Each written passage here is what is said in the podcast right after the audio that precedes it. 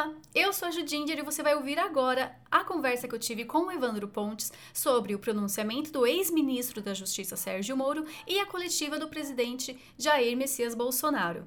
Fica com a entrevista parte 1 e parte 2. Alguns cortes foram feitos para retirar as músicas, assim a gente não tem problema com direitos autorais no YouTube, correto? Essa entrevista também estará disponível na Speak Up então aproveite e qualquer coisa, siga nossas redes sociais, arroba Shockwave Radio underline no Twitter e arroba Shockwave Radio no Instagram. Se inscreva também aqui no canal do YouTube da Shockwave Radio. Agora fique com essa conversa e até a próxima.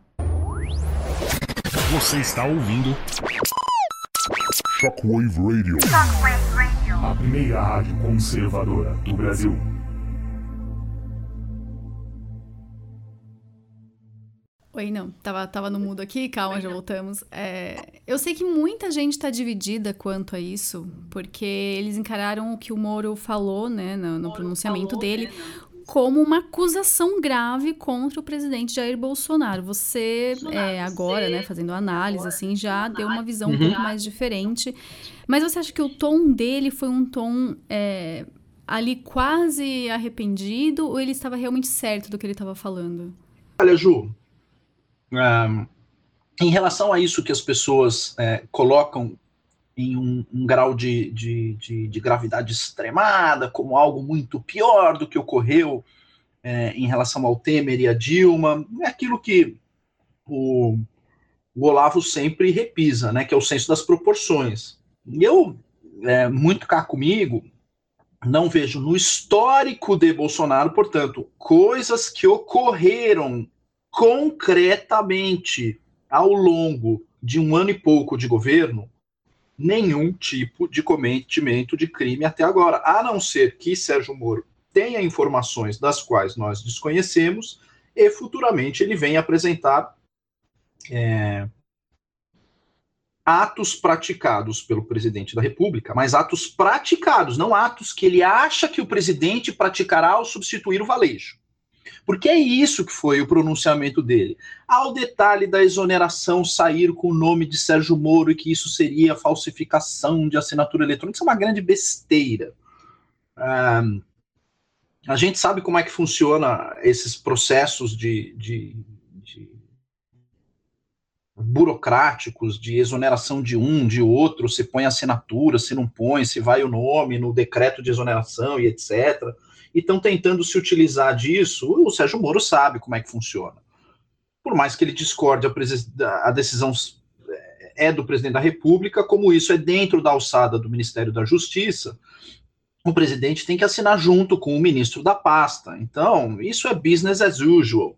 É, falsidade ideológica é outra coisa. Se ele não tinha a vontade de cometer esse ato e, portanto, ele era contra a exoneração, ele já o fez se exonerando junto, apresentando a carta de demissão. Então, esse detalhe da assinatura é de uma idiotice fantástica. Né? Mas em relação a todo o quadro de, de, de, de fatos apresentados pelo Sérgio Moro, são fatos ainda que a gente tem que, de certa forma, aguardar para que ele apresente concreta e objetivamente atos relacionados ao exercício do mandato como presidente da República em que ele efetivamente tenha cometido qualquer interferência. Portanto, ministro Moro, se estiver ouvindo a Shockwave Radio, foi entrevistado pelo Eduardo Bolsonaro, que apresentou. O senhor conhece a Shockwave Radio e tal? Parará? Ele conhece a Shockwave Radio, deve estar ouvindo aqui. Então, ministro Moro, se o senhor estiver nos ouvindo, por favor, esclareça a população a respeito de atos praticados, não de atos que o senhor acha que ele praticará após a exoneração do valejo. Né? Porque isso aí, é, isso aí para mim, e nada é a mesma coisa. Portanto, a, a, o grau e a gravidade que é reputada ao discurso do ministro Moro sob o ponto de vista jurídico, sob o ponto de vista jurídico, nenhum crime de responsabilidade. Porque a gente tem que atentar aos fatos narrados pelo ministro Sérgio Moro. Ele não narrou fatos. Ele narrou fatos dentro do contexto da demissão, em que o presidente queria uma determinada troca, esse cara não me serve, O Moro bateu o pé, fez uma outra indicação, o Bolsonaro não, não, aceitou, parece que não houve acordo em relação a qual pessoa deveria exercer essa função, e ele perde a confiança no presidente da República porque acha da sua cabeça que a partir disso a Polícia Federal será usada para o toma lá da cá. Né? Se realmente o Bolsonaro estiver indo por esse caminho, aí concordo, ele estará traindo a confiança, o voto do seu eleitor e estará usando as instituições para fazer aquilo que ele disse que não faria. Tá? Então, esse é um ponto. Há outros pontos de natureza jurídica também que me espantam. Vamos voltar, porque essas questões jurídicas, elas têm agora uma ponte com a parte política, Ju. O Sérgio Moro vinha numa determinada toada, trabalhando sempre em conjunto com o presidente da República. Tudo muda e o Sérgio Moro desaparece durante o período de pandemia. E aí, até, enfim, os nossos amigos ali, né, o Dex, o Leitadas, eles já começaram lá uns, umas duas semanas atrás e falar, pô, o Sérgio Moro sumiu, como é que tá esse cara aí? O cara não se posiciona no meio dessa pandemia, e aí o Moro meio que se alinhou Mandetta, ele foi nessa linha aí de confinamento também, ele começou a comprar uma narrativa esquisita, é, e ele acabou, é, de certa forma, tendo um distanciamento nas redes, ele acabou se distanciando também né, de alguns membros do governo, começou a fazer aquelas postagens é, esquisitas. Agora, o que me espanta é que no momento em que a Polícia Federal dispara aquela operação do Covidão, ele pede demissão. Exato. Isso me assustou Foi também. estranho Tanto mim. que eu tava Outra esperando coisa que é estranha, só para concluir, Ju, com esse tema. Esse, esse tema é o principal. A gente vem batendo, a gente vem falando sobre isso. A gente apresentou com exclusividade aqui na Shockwave Radio. A gente não, né? Você, o, o JB e o Teur fizeram uma entrevista com o pessoal que teve acesso às documentações do laboratório de Wuhan uma entrevista exclusiva, nenhuma, nenhum meio de imprensa teve acesso a essas pessoas que deram uma entrevista maravilhosa, exclusiva na Shockwave Radio. A gente está sendo ouvido até nos Estados Unidos, Austrália, o mundo inteiro começou a ouvir a gente, Sim, sim. justamente por conta desse furo, dessa exclusiva que foi dada aqui na Shockwave.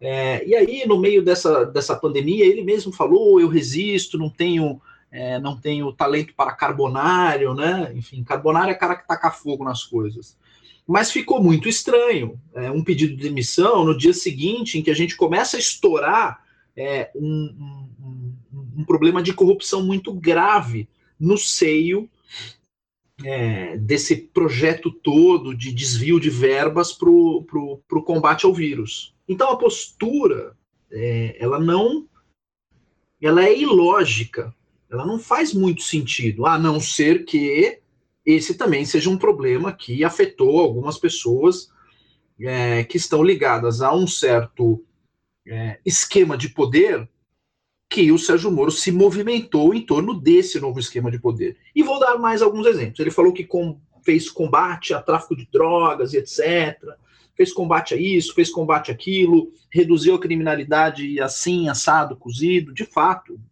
ele obteve esses números. Mas eu sempre discursei, Ju, sempre, sempre. Pode procurar em vídeo, rede social, essas coisas, tá? Tem post antigo meu. Se a Lava Jato acabar, ela vai acabar por conta de um influxo, de uma movimentação interna dos próprios, é, dos próprios pilotos da Operação Lava Jato. E o Sérgio Moro, como ministro da Justiça, ele não fez nada em prol da Lava Jato. Nenhuma operação da Polícia Federal saiu enquanto ele foi ministro da Justiça. E ele quer reputar a culpa disso ao governo e não a algo que possa ter acontecido durante a condução dos trabalhos enquanto ele foi ministro. Eu não estou aqui acusando o ministro Sérgio Moro de nada, eu só estou levantando um fato objetivo e já estamos entrando na área jurídico barra política, porque isso é jurídico, mas também é questão política. Ele não fez nada como ministro da Justiça, com a caneta na mão, para ir para cima, por exemplo, de, de não fez nada. Ele não fez nenhuma pressão no Supremo Tribunal Federal para que o Supremo Tribunal Federal começasse a soltar de maneira bem mais concreta os julgamentos do Petrolão em relação a políticos. Ele não fez nenhuma pressão nesse sentido, nem como ministro da Justiça, é, é, nem, nem, nem como agente ou assessor jurídico do governo. Né? Então, ele também tem do lado dele é, um histórico de atitudes, ele mesmo, anti-lavajatistas, em um ano de governo. Né? Ele não entregou resultados como ministro da Justiça em relação ao combate à corrupção. É reputar isso a terceiros, a culpa é dos outros, eu tentei, eu sou o, o, o, o mártir do combate à corrupção e etc. Mas a causa principal, e aí a gente começa a, a verificar, é um issue, é uma picuinha em relação ao tal do valeixo. Então, esse valeixo é figura central dessa, é, dessa questão. Aí a gente entra no âmbito político. Tá? Aí, no âmbito político, eu acho que, sob o ponto de vista jurídico, é, não há nenhum, é, nenhum efeito é, sobre a, a, a, a, situação aí do, do, do Bolsonaro como presidente da República. Zero, zero. O efeito jurídico é zero, porque todas as aspas, acusações que ele faz são acusações projetadas, não são de atos que ocorreram, mas de atos que ele, ministro Sérgio Moro, acha que podem ocorrer na medida em que Valeixo é substituído. Porque se ele diz que isso ocorreu enquanto Valeixo era chefe da Polícia Federal, portanto, quem prevaricou foi ele, Sérgio Moro, junto com Valeixo, junto com o próprio presidente da República. Ele se coloca como copartícipe de uma interferência é, pessoal é, em um órgão técnico. Então, o discurso dele só faz sentido se for subjetivo e projetado. Como é subjetivo e projetado, concretamente, de coisas jurídicas, não tem nada. Politicamente é outra coisa, Ju. É, já muda um pouco. Tanto que, é, é. ele comentou até no dia. Ele tweetou, na verdade, no dia 20 de abril, o seguinte: determinei a Polícia Federal a abertura de investigação para apurar de uma forma implacável qualquer desvio de verba federal destinado ao combate do novo coronavírus em qualquer lugar que socorra. Trabalharemos juntos com a CGU. Então o pessoal ali já estava assim: ah, vai começar. Você comentou, né, do, do Covidão, do Coronajato, qualquer coisa do tipo. Ele já. Ele tinha comentado sobre isso no dia 20, então as pessoas acabaram colocando de lado uma demissão futura. Falou: não, ele não vai fazer isso, ele vai começar agora uma nova operação. Então, essa seria a lava-jato dele, né? Tanto que falando: não, isso aqui vai ser enorme, vai ser gigante gigante pelos números, é, principalmente no estado de São Paulo, é, estava ocorrendo, de muitos municípios já em, em, estado de calamidade, sendo que apenas, acho que 200 e poucos municípios tinham casos confirmados. Então, assim, o pessoal estava esperando realmente uma Lava Jato 2.0 no caso do, do Covid aí, né, da pandemia e tudo mais.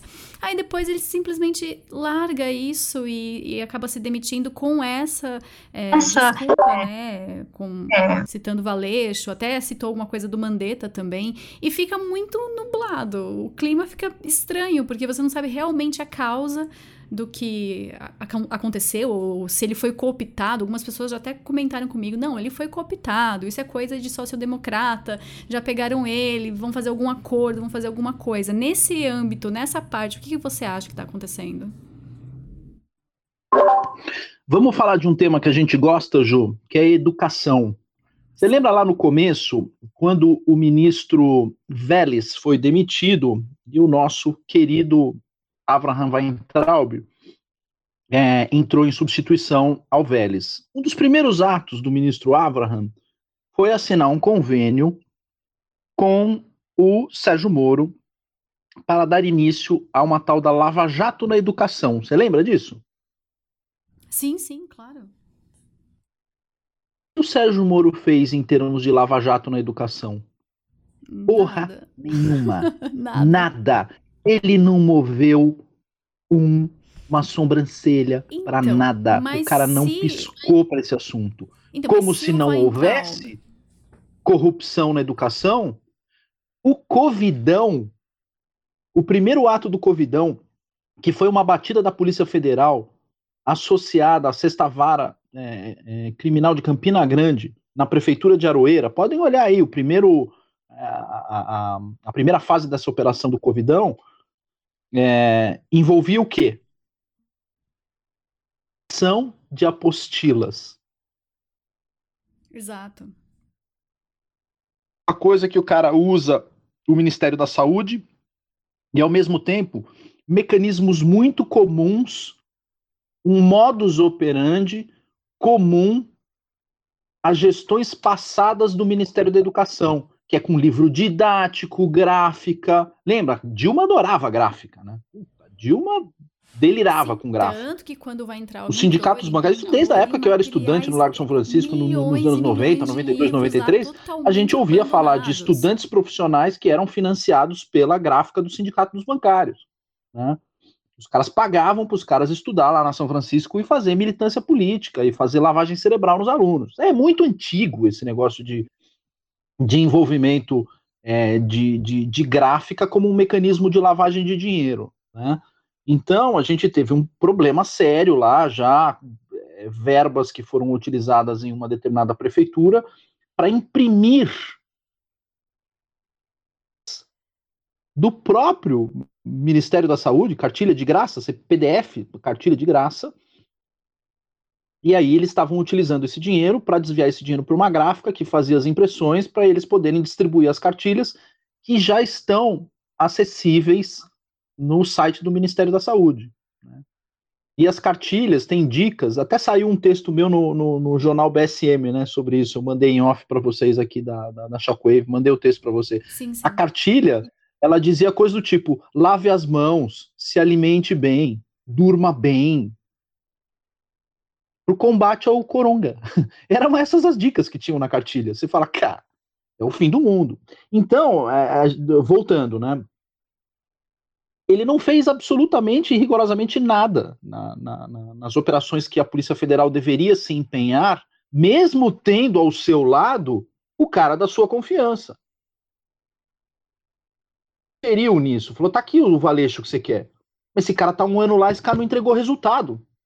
O próprio Moro falou: ah, eu, na minha avaliação, acho que ele fez um bom trabalho, etc. Você falou: ok, em quais resultados de combate à corrupção esse cara entregou? Nenhum, zero. Tem que apresentar. Porque então, se tá que... falando que é tão bom, a gente quer ver o resultado. Falar, ok, mas com base no que você acha ele tão bom? Com as promessas que ele vai fazer, o que ele já fez, ou com as coisas que ele entregou? O que, que ele entregou? Me mostra. E realmente a gente, agora pensando assim, não tem nada. Exato. Então, o que é que a gente tem de concreto agora, né? Efetivamente de concreto. A gente tem um furdúncio político aí. O Jair Bolsonaro é um excelente é, calculista em, em, em, questões políticas. Eu duvido que ele peitaria uma situação dessa sem ter é, um zap na manga. Eu duvido que ele trucaria o Moro sem ter o zap. Né? Eu não acredito que o Jair Bolsonaro esteja blefando. Também não tenho elementos para acreditar que ele está se utilizando dessa situação é, que ele está se utilizando dessa situação para fazer é, acordos em relação ao processo de seu filho Flávio, etc. E é aquilo que a gente fala. Se tivesse qualquer merda na conta do Flávio, ele já estaria preso. Ah, já estaria. Porque é, todas as pessoas que têm a caneta, a faca, o queijo, a chave da prisão na mão, que estão loucos para pegar o Flávio, não fizeram nada até agora. Eles vão o quê? Vão esperar a demissão do Moro para fazer alguma coisa em relação ao Flávio, etc. E eu não descarto que algo possa acontecer no horizonte, viu, Ju? Não descarto, não. Acho que isso pode acontecer. Pode ter alguma movimentação aí no processo do Flávio no STF é, para que a narrativa seja preenchida, entendeu? Então você precisa preencher a narrativa com, com alguma movimentação é, de fato, ainda que seja um, um fato é, vazio de circunstâncias. Você fala, tá bom, ele foi denunciado, foi isso, é, o, in, o, inquérito deixou de ser arquivado e o Ministério Público apresentou denúncia, não apresentou denúncia, né, o que é que vai acontecer aí em relação aos próximos passos e etc. É, então, de modo geral, Ju, o que eu, o que eu acabo vendo é, nessa situação é uma obscuridade assim muito grande é, em relação às verdadeiras causas do pedido de demissão do Moro. Ele mesmo fala, as causas é, de demissão do Valeixo não estão claras para mim. Eu devolvo a pergunta a ele. Devolvo a pergunta a ele, ministro Moro. Falo, tá bom, se as causas de demissão do Valeixo não estão claras para o senhor, o senhor ficar ao lado do Valeixo e contra o presidente da República mostra uma desconfiança em relação ao presidente da República e um excesso de confiança em relação ao Valeixo. O senhor fez uma opção entre Valeixo e presidente da República, o senhor preferiu ficar com Valeixo. Por quê? Qual o é, motivo disso? Que... Por que a defesa tão enfática de um mero delegado da Polícia Federal? Ah, porque ele deve ter informações, porque ele deve ter isso, porque ele deve. Então apresente, ora. Exato, compartilhe então, a gente com a tá Polícia seguinte... Federal. É. A gente está na seguinte situação: a gente tem que esperar, né? Tanto um lado quanto o outro. A gente tem que esperar o, o Jair Bolsonaro se manifestar, assim como o Moro apresentar é, as causas que podem existir ou não existir. Ele mesmo já falou: vou tirar férias, vou sumir, vou vazar, entendeu? Isso não é um ato que se é, que se espera, né, Ju, de um de um de um herói. É, eu quero até, para o pessoal que perdeu, herói. Eu não sei se todo mundo chegou a acompanhar né, o pronunciamento do Sérgio Moro. Eu coloquei aqui na rádio para vocês, para vocês não terem que ficar indo lá para CNN, essas coisas. A gente conseguiu aqui com exclusividade para a rádio esse pronunciamento. E durante o pronunciamento, quando ele estava já, né, anunciou a demissão e tudo mais, que enrolou, deu uma, deu uma de João Kleber lá, né? E ele comentou que o grande é, problema é por trocar e permitir que seja feita interferência política né, no âmbito da PF. E ele até comentou: o presidente me disse que queria colocar uma pessoa dele, que ele pudesse colher informações, relatórios de inteligência. Realmente não é papel da PF prestar esse tipo de informação. E ainda completou: falei para o presidente que seria uma interferência política. Ele disse que seria assim mesmo. Eu achei isso muito. É, direto dele, de um jeito meio. Será que foi isso mesmo? Porque tá. É, ele falou que não gostou, né, do, do que não gostaria de uma troca, que o presidente fizesse essa escolha, mas isso tá errado, o presidente indicar alguém para a Polícia Federal é errado, porque pro lado que, para quem não entende, eu tô me colocando aqui como leiga, realmente dessa parte eu não entendo. Não entendo. Eu quero saber, realmente é errado? Isso para mim soa como uma acusação muito grave. E lógico, do lado de lá, lógico, os caras já ficam com a, a champanhe prontinha para estourar, para falar crime de responsabilidade, crime de responsabilidade. Crime de responsabilidade. Isso que ele comentou, não. tem fundamento? Não, vamos lá. A gente tem que sempre separar, Ju. Tem que sempre separar as esferas de análise. Uma coisa é a análise jurídica. Qual é o critério objetivo previsto em lei para nomeação de um chefe, um superintendente da Polícia Federal? Se o Jair Bolsonaro indicar é, Evandro Pontes, ele estará preenchendo os critérios objetivos? Não. Eu não posso ser superintendente da Polícia Federal porque eu não sou de carreira. Tem que ser um delegado de carreira, com uma certa, é, com uma certa função e etc. Né? Com, com, com, com, um certo exercício de cargo, uma certa experiência no cargo e etc. O Valeixo preenche essas, esses requisitos, objetivamente falando? Sim. O Jair Bolsonaro ele pode, de certa forma, pedir a demissão de alguém é, de uma determinada pasta? Pode. Ele pode, desde que a lei impeça essa demissão. Vou te dar um exemplo. O Jair Bolsonaro pode pedir a demissão do presidente da CVM? Não pode, porque a lei impede. O presidente da CVM é estável nos cinco anos de mandato dele. Tá? Então, o presidente da CVM ele tem independência funcional. Já o, o, o, o diretor da PF, não. Tá? Embora, embora a gente tenha é, em governos passados, a interferência direta, por exemplo, do Luiz Inácio Lula da Silva, uhum. presidente Lula, na gestão do saudoso, querido, meu amigo Luiz Leonardo Cantidiano. Ali não podia. O Lula cometeu crime de responsabilidade ou forçar a saída do Cantidiano da CVM? Sim, naquele caso, sim. Ele não poderia fazer isso. Tá? No caso do diretor da Polícia Federal, ele pode fazer isso? Juridicamente, sim, não há nada na lei que impeça ele de dizer, olha, eu quero a substituição desse, quero que tire, quero que tire o outro. Só que a gente tem do outro lado a questão política. Na questão política, o próprio Bolsonaro teria franqueado ao Moro, dado a palavra ao Moro, de que ele não ia fazer interferências políticas no órgão. E o Moro acusa dele ter é, quebrado a sua palavra. Né? Das que eu reputo, graves. Ela não é grave sob o ponto de vista jurídico, mas ela é politicamente muito grave, porque o Moro acusa o presidente Bolsonaro de ter é, quebrado com a palavra. Em política isso é complicado, entendeu? Se realmente ele deu a palavra que não interferiria, e ele acabou interferindo, é uma situação chata politicamente. E é uma situação grave. Você dá a sua palavra, você tem que manter.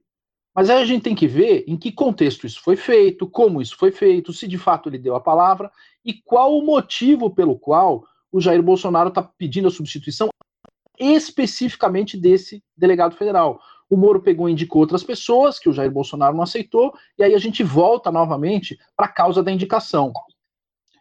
Eu posso, é, em cargo de livre nomeação, indicar alguém por uma motivação política minha? Sim, eu posso, não há nada na lei que me impeça isso. Mas a gente volta para a questão política. Isso é algo também que pode interferir no apoio popular ao presidente da República, porque ele se comprometeu com seu eleitorado que não faria indicações políticas e não entraria no jogo do toma lá da cá. Então, não sei se você consegue perceber, Ju, a diferença entre o argumento que é jurídico, portanto, o argumento jurídico ele pode desaguar em crime de responsabilidade e objetivamente levar ao impeachment, tá? Outra coisa é o argumento político do que ele falou, do que ele prometeu, a palavra que ele afiançou para o Moro e a palavra que ele afiançou para o seu eleitorado e que poderia estar sendo quebrada agora caso ele recue e comece a entrar num jogo de toma lá da cá. É isso que o Moro está acusando. E, ao meu ver, as acusações contra o presidente da República feitas pelo Sérgio Moro e que são de fato graves, são as acusações políticas, não as jurídicas. Jurídica, ele está só preenchendo um argumento aleatório ali, para tentar fazer com que o argumento político decole. O argumento político é: o presidente capitulou e está entrando no jogo do toma lá da cá. Esse é o recado do Moro.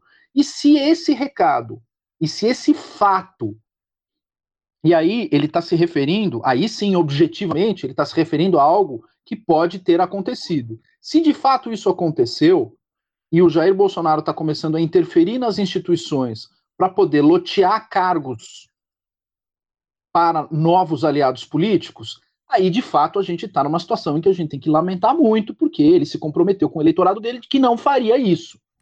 Só uhum. que, para que isso tenha algum sentido, é necessário ouvir o outro lado. Não adianta só ouvir o Moro e franquear toda a confiança do mundo só porque ele prendeu Lula. Né? Porque todo mundo tem na cabeça. Ele é legal pra caralho porque ele prendeu Lula. Hum.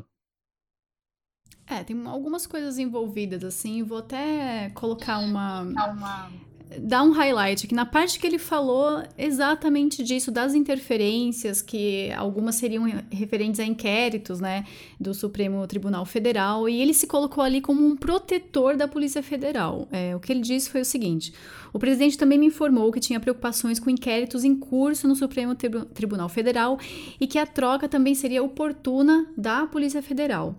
Por esse motivo, também não é uma razão que justifique a substituição, até algo que gera uma grande preocupação. Ele sempre estava nesse tom de eu estou preocupado, quero proteger. Ele completou com o seguinte: Enfim, eu sinto que eu tenho o dever de tentar proteger a instituição, a Polícia Federal. E por todos esses motivos, eu busquei uma solução alternativa para evitar uma crise política durante a pandemia. Só que, para abrir um parênteses rápido, quando ele falou isso, aí eu fiquei pensando exatamente no que você acabou de comentar, no sumiço dele durante a pandemia, porque estava lá, a gente estava tendo problema com Mandetta, né? A gente estava vendo é, todo mundo comentando várias coisas e, e, criando aquela narrativa, e o Mandetta trabalhando para a OMS, muita bagunça, e, e o Moro quieto. Sendo que tinha que ter tomado uma frente, né, para poxa, principalmente agora por essa, essa questão das, do problema de licitações com as prefeituras, com Dória, não só aqui no Ceará, também problemas gigantescos. E ele completou com isso, falando, eu falei, tá, eu quero entender o que está acontecendo. E ele disse que o foco deveria ser o combate à pandemia, mas ele mesmo se extraiu dessa conta, né? Ele estava ali quieto no canto dele. E ele completa com: Mas entendi que eu não podia deixar de lado esse meu compromisso com o Estado de Direito. Então vamos lá. Ele se colocou como um protetor da Lava Jato, da Lava Jato, desculpa, da Polícia Federal, ele se colocou ali como um protetor do, até do governo em si, para não criar nenhuma polêmica durante a pandemia, para o foco ser a pandemia, e isso não interferir na narrativa que estava se criando, porque a, a grande imprensa ela sempre vai pegar as coisas mais absurdas e fazer um caos daquilo. E lógico, aí já iam criar, querer enfraquecer o governo. Esse é o principal papel deles, né? Com essa fala do Moro, você acha que realmente ele está saindo para poder proteger? Tem algum sentido isso que ele falou? Não, a minha leitura política disso é que ele está saindo agora, ele vai para um tudo ou nada, né? Porque se ele sai atirando dessa forma, ele obviamente se posiciona agora como é, um reforço para a oposição. Ele vai agora militar na oposição e ser antigoverno. Eu já ouvi gente especulando, não, agora ele sai, agora volta para ser juiz, vai para o STF. Vai... O Moro sabe que é, a Lava Jato foi a, a, sepultura de suas pretensões dentro da carreira jurídica. Né? Então, as suas pretensões dentro da carreira jurídica foram sepultadas com a Lava Jato, ou ele não tem, não só com a Lava Jato, mas depois com, com a Vaza Jato, lá do Glenn Greenwald. E aquilo fez com que é, se criasse toda uma, uma antipatia em torno do, do, do, ministro Sérgio Moro, né, principalmente por parte do Gilmar Mendes. Gilmar Mendes foi muito contundente, chamou o Moro de criminoso várias vezes. Uhum. É, a gente teve problemas durante o governo e o Moro foi enfaticamente protegido pelo presidente Jair Bolsonaro. Né? Ele foi protegido quando, quando, quando a Vaza Jato surgiu. Então, o que, que acontece? Ele tem algumas coisas no, no, no, no currículo dele hoje, e é no currículo político dele, tá? No currículo político, que fazem com que o nome dele é, tenha alta rejeição no Senado. Ele não passaria numa sabatina. Ninguém colocaria o Moro lá. A dele jurídica, para mim, ela já foi interrompida. E ele fez uma opção pessoal pela carreira política ele está convencido de que ele tem condições de ser o adversário de Jair Bolsonaro nas urnas em 2022. Aí para mim tá claro, tá cristalino. Sim, eu já tem contei... muita gente comentando sobre isso. Tanto é. que já estão colocando o hashtag é, ontem... Moro 2022, alguns com um tom um pouco mais apreensivo de ah, ele já tinha isso em mente, ah, ele já, está vendo 2022 como candidato, ele já está em campanha, inclusive. inclusive. Sim, inclusive ontem, quando começou a surgir esses rumores, etc., os rumores foram desmentidos, eu saí é, para comprar janta, saí andando aqui e, e rodar o quarteirão, e eu vi vários carros com adesivos, somos todos Moro, Moro 2022. Falei, puta que o pariu, os caras já tinham adesivo pronto aqui no, no, no, no Ancapistão da Faria Lima, cara. Já tava tudo. É, já tava tudo. Já tudo preparado já. Já está antecipado. Então, o que, que acontece, Ju? Assim, qual a análise que eu faço de toda essa situação? E, e, e, novamente, reitero, as pessoas têm que fazer uma separação da análise jurídica em relação à análise política. Análise, na análise política, o Moro, ao longo desse processo, se alinhou com alguma turma que eu ainda não sei qual é, e uma vez alinhado, ele deve ter aceitado ser, digamos assim, o nome de proa é, de um projeto que deve surgir ao longo dos, dos próximos meses. Não acredito que esse projeto. Eles vão tentar, obviamente, o impeachment, isso não está descartado, eles vão tentar. De fato, eles vão tentar.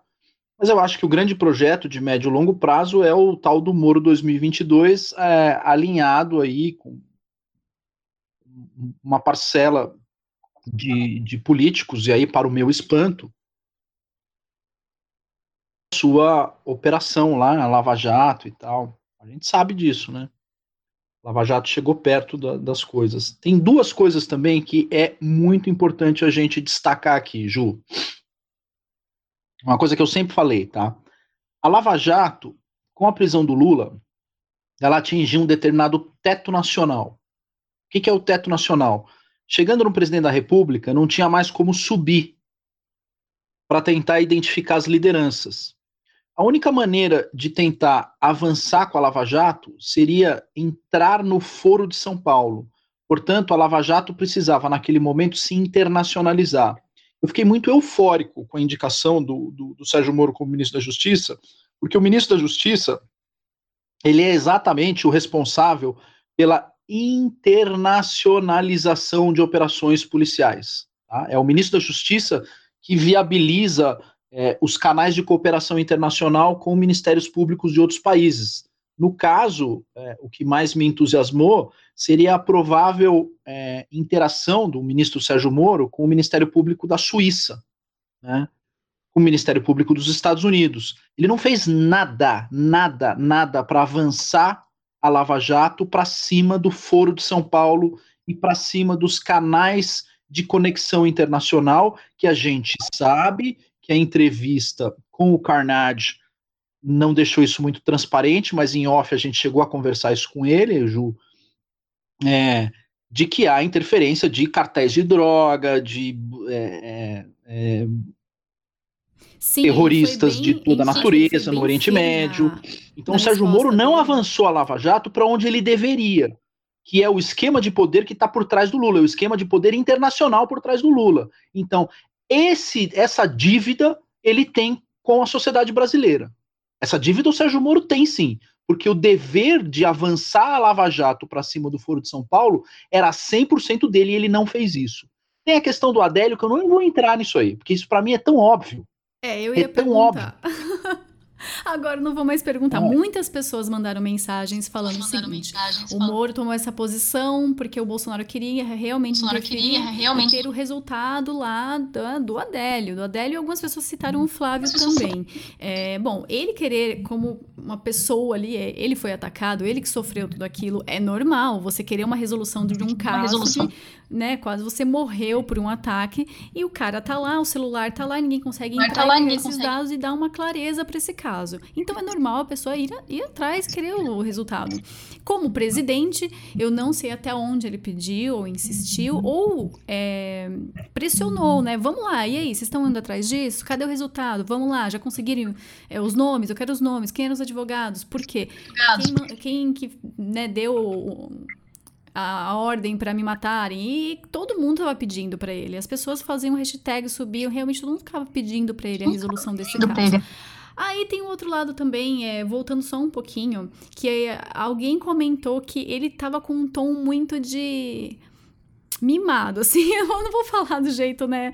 Mas isso, de, ah, não me informaram, como ele mesmo citou, que ele ficou sabendo da exoneração do Valeixo pelo Diário Oficial e que ele achou ofensivo. E que o grande problema não foi nem é, de colocar alguém, quem é que ele vai colocar, mas sim de trocar. Por que, que vai fazer uma troca? Não tem necessidade de fazer uma troca. Então ficou aquela coisa de, o Valeixo é meu amigo, é meu braço direito, diretor-geral aqui da Polícia Federal, não vou deixar nada atingir ele, não pode fazer isso com meu amiguinho deu essa impressão que ele estava um pouco ofendido, que ele ficou ali realmente ficou de mau humor com o que aconteceu. Você sentiu alguma coisa desse tipo? Sim, o, o Moro tem, ele tem esse problema é, da vaidade. E por que, que eu sei que ele tem esse problema da vaidade? Porque eu também tenho. E eu reconheço num vaidoso exatamente Sim. o problema com o, com o qual eu luto há 46 anos, desde que eu nasci. Então eu percebi realmente no tom de voz e no jeito dele, e, e, e, enfim, na posição em que ele se colocou de é, tentar jogar para a plateia de que ele estava sendo desprestigiado no governo, mas essa questão que você falou dele estar tá defendendo o amiguinho é, também é, transpareceu ali uma coisa meio é, mimizenta, grudenta, né? É, isso de fato também aconteceu. A gente tem um elemento o elemento pessoal, da vaidade pessoal dele. É, mas que, de certa forma, ele se colocou nessa posição. Né? Ele, Sérgio Moro, acabou se colocando nessa posição é, ao longo do, do, da pandemia, porque ele se afastou do governo, ele se afastou das redes, ele, ele, ele, ele aceitou uma posição secundária no combate ao vírus, muito porque ele tinha lá a crença de que ele deveria, de certa forma, trabalhar em cima de um, de um, de um plano é, pró-confinamento. E aí, Ju, a gente puxa mais um terceiro elemento que eu queria falar. Eu falei do Adélio aí, mas tem um elemento mais importante ainda. É, que são as especulações que existem, algumas já comprovadas, de interferência do governo chinês é, nos problemas que ocorrem aqui no Brasil em relação ao combate ao vírus, né? Então a gente teve aquele lance do roubo das máscaras, que o Ministério Público Federal não se posicionou, a Polícia Federal não falou nada e o Ministério da Justiça ficou quietinho. Muito estranho, Quem cuidou por sinal. De... Pelo Quem cuidou da notícia, foi a eles... Polícia Civil do Estado de São Paulo. Foi uma operação da Polícia Civil do Estado de São Paulo, da qual ele não teve qualquer participação e não se manifestou na investigação desse lance do roubo das máscaras, do qual ele tinha dever de se manifestar em relação a isso, porque o roubo aconteceu dentro de uma zona internacionalizada ou de uma zona federalizada que é um aeroporto, administrado pela Infraero, diga-se passagem. Portanto, ele tinha, como chefe da Polícia Federal, junto com o Valeixo, o dever de levar adiante e aprofundar essa investigação ele sequer se manifestou sobre isso.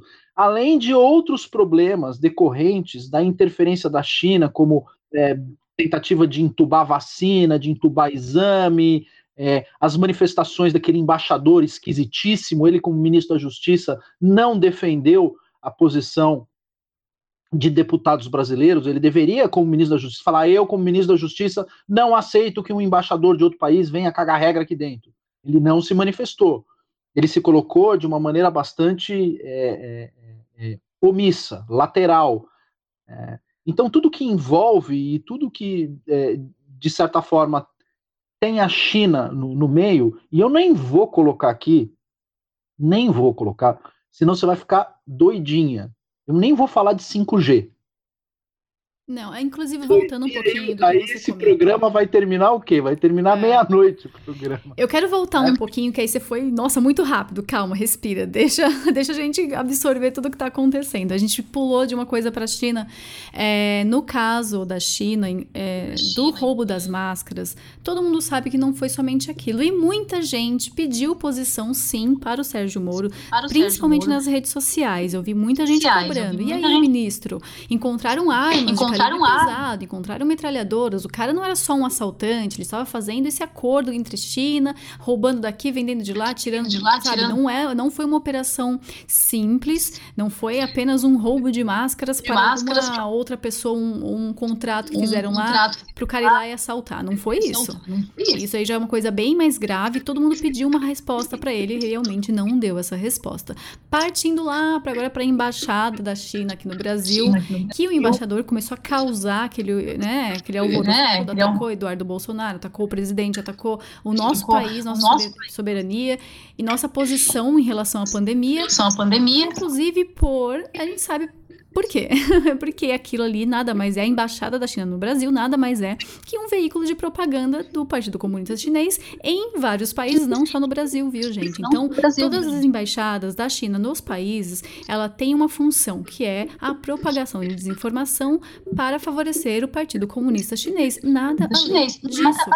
Então a gente fica naquela posição de caramba, mas, mas... por que que não teve essa tomada de, de, de rédeas, né? Falar, olha, tá errado, embaixada, fica aí na sua, vamos fechar essa porcaria então. Se vocês estão fazendo isso com o Brasil, não não é certo, é que tem que ser crime isso daí que eles estavam fazendo, né?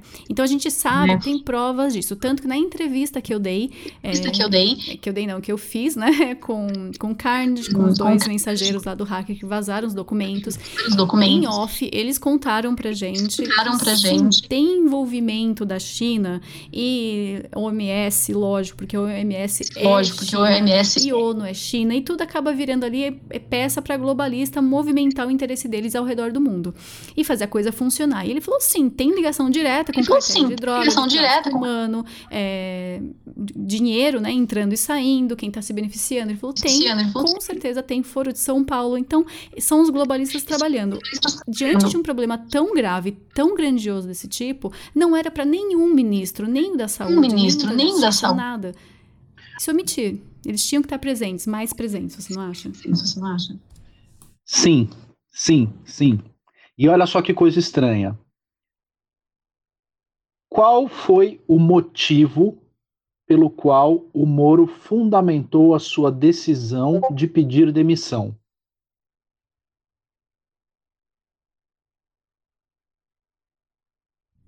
O motivo central foi que é, o presidente Bolsonaro tinha intenção de interferir na Polícia Federal. Acaba de chegar para mim aqui uma notícia de que o presidente vai fazer um pronunciamento às 17 horas hoje. Tá? Nesse pronunciamento, ele vai fazer um anúncio.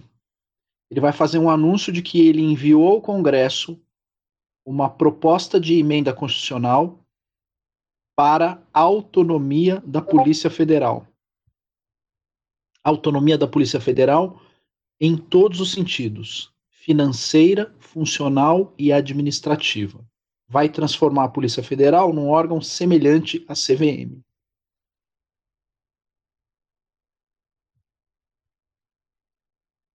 Isso de certa forma, isso de certa forma mata o, o, o discurso do Sérgio Moro. Uhum. Então, é, a gente tem que ficar de olho nesse pronunciamento dele às 17. E olha só como a coisa está sendo desenhada, Ju. É... O grande problema nessas especulações tem a ver com bolsa. E ele está marcando esse pronunciamento para as 17. Então, a gente tem que ficar de olho é, a respeito do que vai ocorrer ao longo do dia, bem como ficar de olho a respeito de como as coisas vão, de certa forma, se desenvolver ao longo do dia e a horas. É, inclusive, vou até ler para vocês aqui é, de última hora, né? O que aconteceu, a gente vai conversar sobre isso também, o que aconteceu e o impacto que já está tendo depois do anúncio de demissão do ex-ministro da Justiça, Sérgio Moro, porque assim, as coisas são muito rápidas, acontecem ali, ó, no mesmo segundo, é direto, é ao vivo. Então a Ibovespa já caiu 8% e o dólar bateu um novo recorde a R$ 5,71 após esse pedido de demissão. Então, é, hoje já meio-dia 45, né, horário de Brasília, o benchmark da Bolsa Brasileira registrava queda de 8,60% aos 72.825 14 pontos. Então, é para você, é, desculpa, 14 pontos. Então, para você ver ali como que a coisa inteira acaba reagindo e lógico, a gente fica de olho, fica preocupado do lado de cá, porque tem essa queda brusca, tem a preocupação, tem antecipação, tem especulação, tem tudo que está acontecendo. Então, para você aí que é, do, é desse meio e você sabe tudo sobre isso, eu quero saber Quais são as projeções, se você tem alguma? Você acha que isso vai acabar se recuperando com um anúncio de um novo ministro? Já vai dar aquela respirada? Tipo, ah, não, agora vai ficar tudo ok, o que aconteceu já passou. Você acha que a gente vai ficar sofrendo ainda durante esses dias essa queda e alta do dólar?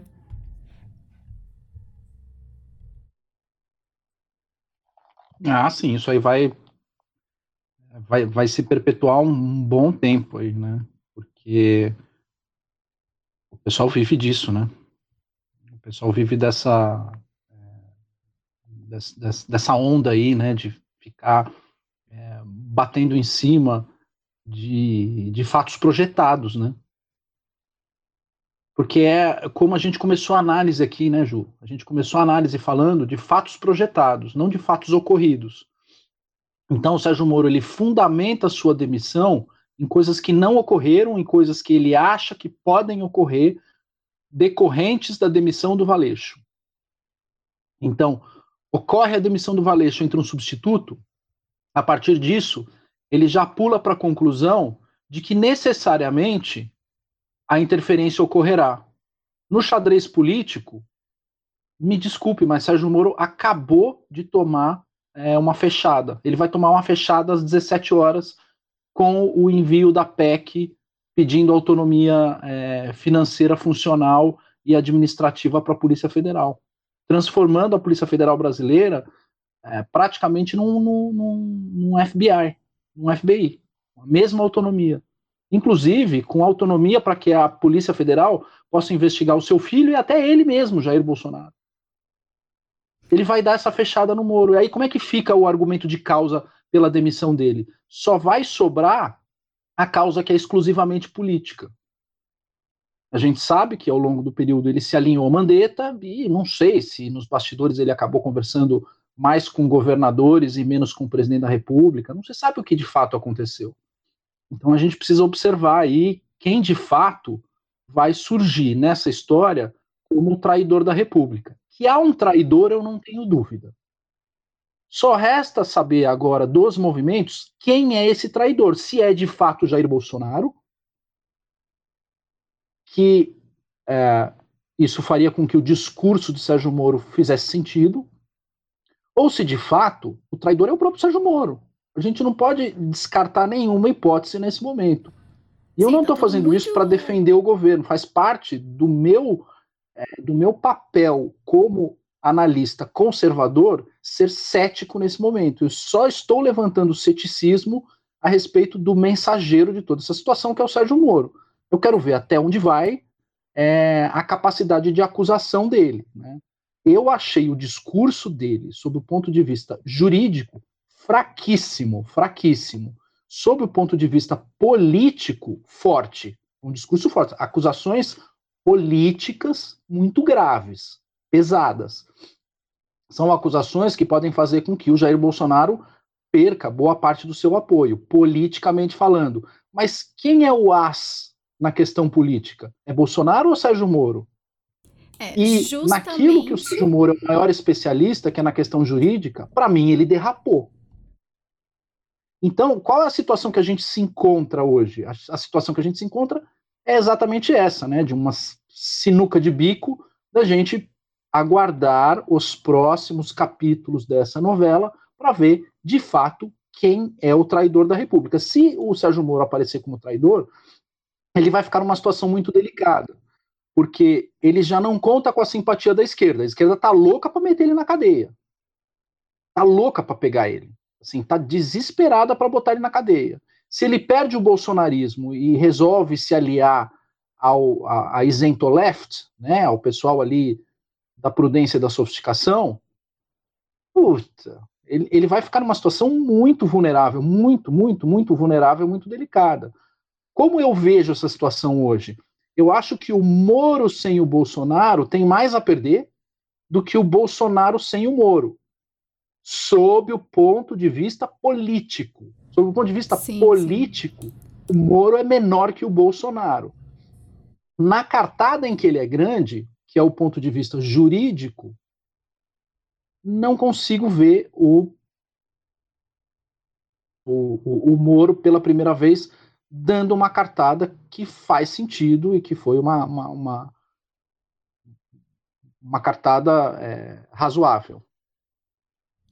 Sim, eu quero até depois, é, para a gente conversar um pouquinho mais sobre isso lá no último bloco, para dar é, um encerramento legal e deixar também, porque não adianta agora, gente, não adianta ficar tomando posição, tomando um lado, ah, eu tô com Moro, ah, eu tô com Bolsonaro, ah, eu tô com fulano, com ciclano, porque a coisa tá muito ainda sombria, né? Ouvimos o lado do Moro, que foi um lado, como já comentamos aqui, como o Evandro acabou comentando, de suposições, de nada concreto, era o que poderia acontecer caso o presidente continuasse desse jeito, daquele outro, e acabou tirando o valeixo. Isso foi o gatilho do Moro ali, né, para se demitir, segundo o que ele falou desta vez, na primeira, é, no primeiro pronunciamento dele, foi isso que ele trouxe à tona para nós não tem nada concluído assim nesse pensamento de foi isso mesmo que aconteceu? Então, essa, essa foi a razão? Ele foi cooptado? Não. Tem mais alguém por trás de tudo que está acontecendo?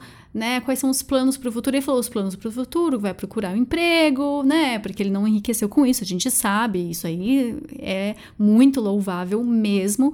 É, todo mundo admira o trabalho do, do Moro, não há dúvidas disso, mas em, em questão do futuro ele não foi muito claro. Ok, vai fazer o quê?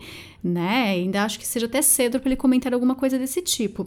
E do outro lado, já vamos saber exatamente o que Bolsonaro tem a dizer sobre isso. Espero que seja um pronunciamento também muito é, esclarecido sobre os fatos de hoje, os acontecimentos da demissão do Moro, que vai ser às 17 horas 5 da tarde. Aqui a Shockwave vai transmitir para vocês, então não precisa correr para Globo, Record, CNN, esquece todas essas mídias aí globalistas, fica na Shockwave Radio às 17 horas, faremos a, trans a transmissão ao vivo para vocês em tempo real acompanhando o presidente Bolsonaro. Ele inclusive deixou aqui no Twitter é, esse anúncio, né? Então, Bolsonaro escreveu: hoje às 17, em coletiva, restabelecerei a verdade sobre a demissão a pedido do senhor Valeixo, bem como a do senhor Sérgio Moro. Então, ele já colocou em poucas palavras o que ele vai falar. Então, ele vai falar o lado dele e vamos comparar os dois. Depois desse pronunciamento, poderemos sim começar a especular e falar: bom, foi isso que aconteceu. Ah, o Bolsonaro tem razão, não, o Moro tem razão, ah, o Valeixo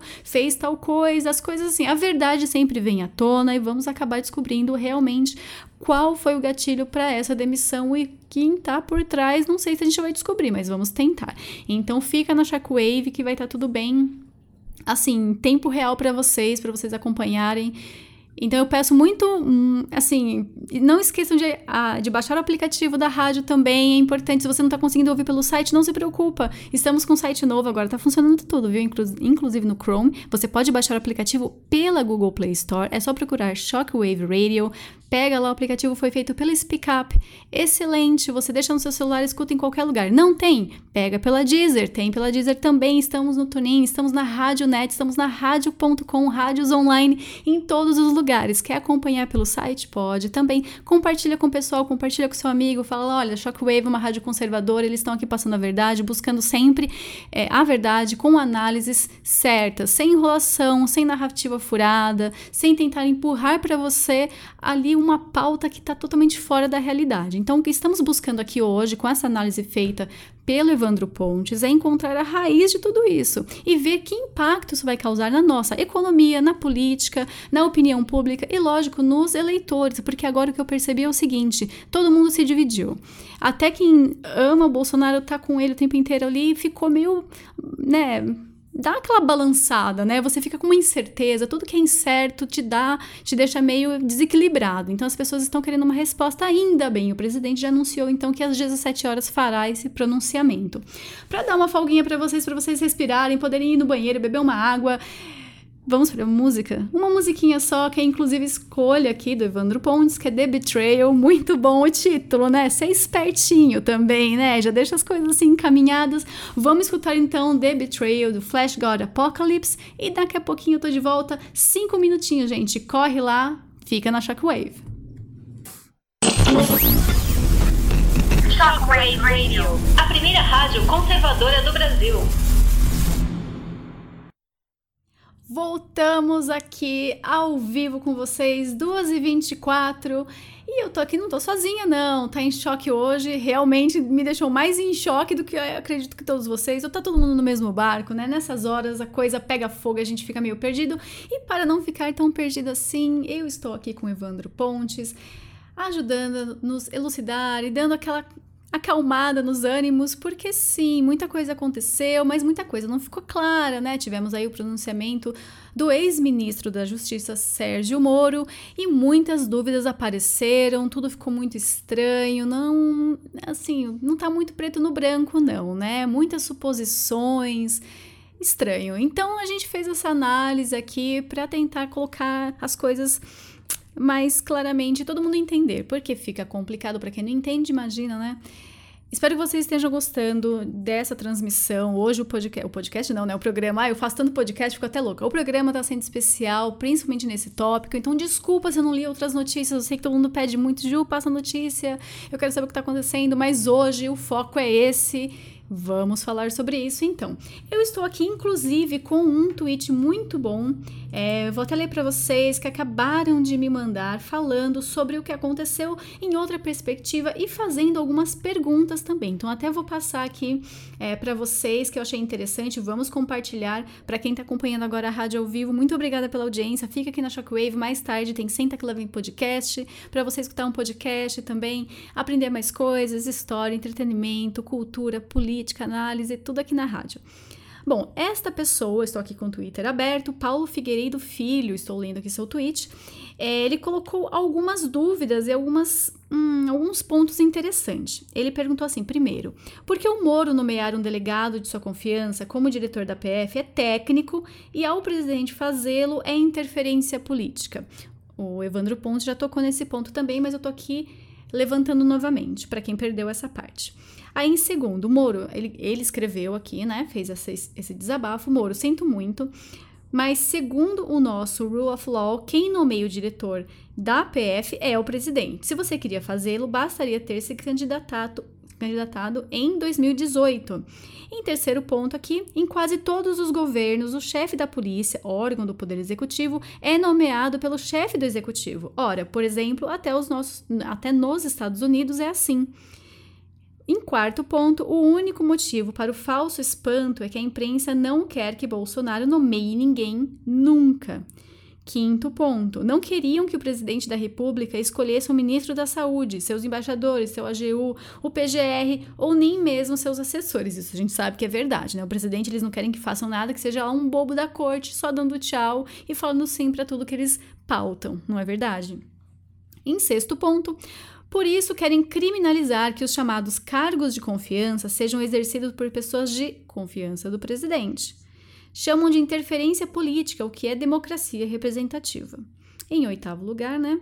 É um curso rápido. A gente elege um representante para chefiar o governo, sob a égide de lei de fiscalização, lei e fiscalização do parlamento. Se quebrar a lei, é impedido. Se for ruim, quatro anos depois a gente escolhe outro exatamente o que o Evandro falou. Quem estava escutando aqui, exatamente a mesma coisa. Se não é crime ali, vai ser o quê? Só um, uma. Na parte política fica mal visto, mas até então, se tá mal visto, não tá fazendo as coisas de acordo com o que você quer, com o que você achou que seria, porque pega mal, aí daí quatro anos você vai lá e troca, não é verdade? É, ele levanta também aqui que não significa que não devamos, co devemos cobrar e fiscalizar para garantir que o presidente nomeie pessoas com capacidade técnica, que foi o que o Bolsonaro falou que faria, tanto que ele vai fazer o pronunciamento hoje às 5 horas da tarde, né, exatamente para falar a verdade sobre o Valeixo e sobre o Sérgio Moro. Esperamos ansiosamente para ver o que ele vai pronunciar. Bem, chegando aqui no final, o que recomenda extrair da coletiva? O elogio ao PT. Ah, essa parte, o Evandro também comentou, vamos aqui salientar mais uma vez, né? Que ele colocou ali como se é, no governo, nos governos anteriores, quando o PT estava no poder, eles não interferiam na Lava Jato, que tudo corria muito bem e nunca teve essa interferência de troca de diretor-geral e tudo mais. É, e o anúncio de candidatura, estarei sempre aí para ajudar o Brasil. Ele viu isso como uma já possível candidatura, como se já estivesse introduzindo e deixando ali uma campanha em aberto, né, para 2022. E terminando, ele termina assim: como diz Al Pacino em O Advogado do Diabo, vaidade definitivamente meu pecado favorito. Evandro Pontes. E aí, o que, que você acha disso tudo? Vamos fazer umas considerações quase finais, vai. Pois é, Ju, pois é, né? Paulo, Paulo Figueiredo. Paulo Figueiredo, meu amigo, está lá nos Estados Unidos. Eu sei quem é o Paulo Figueiredo. Um abraço, Paulo. Deve estar tá ouvindo a gente. Concordo integralmente com a thread do Paulo Figueiredo. Concordo. É, vocês até falaram São situações... as mesmas coisas, Oi. né? Só alguns pontos aqui, ele deu uma resumidinha e tudo, né? É, principalmente na parte da, da interferência política e a parte técnica. Quando é do lado de cá, pode. Quer dizer, quando é do lado de lá, pode. Quando é do lado de cá, é feio e não tem jeito, é, é errado. É. A conclusão que eu acabo tirando aqui, Ju, é de certa forma, o que parece estar ocorrendo é que o, o, o, Sérgio Moro, durante essa pandemia, ele teve alguma movimentação de bastidores que mudou completamente a sua, a sua postura política. Tá? Então, o seu posicionamento político se modificou ao longo desses 40 dias. A gente não sabe quais as pessoas que se aproximaram dele, qual o tipo de, de conversa que ele teve a gente tem que analisar o Moro hoje como um agente político. Tá?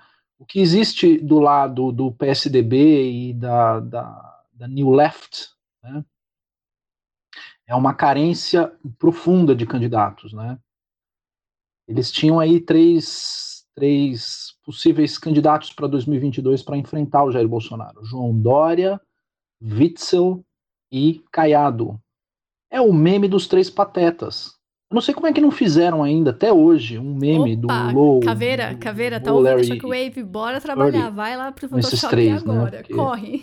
Enfim, você tem ali o, o Dória com aquela cara de Moe dele, o Caiado com aquela cara de Larry, e o Witzel carequinha, o, o Curly ali. Então, são os três patetas, eles acabaram se tornando Ah, os três Curly é patetas. muita gente boa. pra Coisa que também o Sérgio Moro nada fez. coitado. ele nada fez em relação é, a prisões em, em- em áreas federais, né? Como o desembargador, ex-desembargador é, Ivan Sartori tinha colocado em sua conta de Twitter, é, tanto a Guarda Municipal quanto a Polícia Militar dos Estados são proibidas de efetuar prisões na, na praia, que é uma área é, que é uma área restrita é, de jurisdição federal, né? Ele de certa forma poderia interferir nisso, ele poderia sugerir ou sugerir moderação em relação a atos de prisão e violências contra pessoas comuns. Ele não se posicionou, ele se alinhou ao lado dessas pessoas.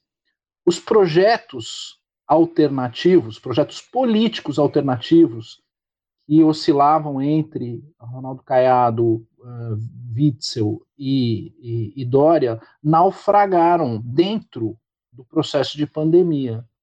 Moro é, obviamente, um, um, candidato viável para essa isento left, né? É um candidato é, viável para os lavajatistas. Eles sempre sonharam com o Moro candidato, né?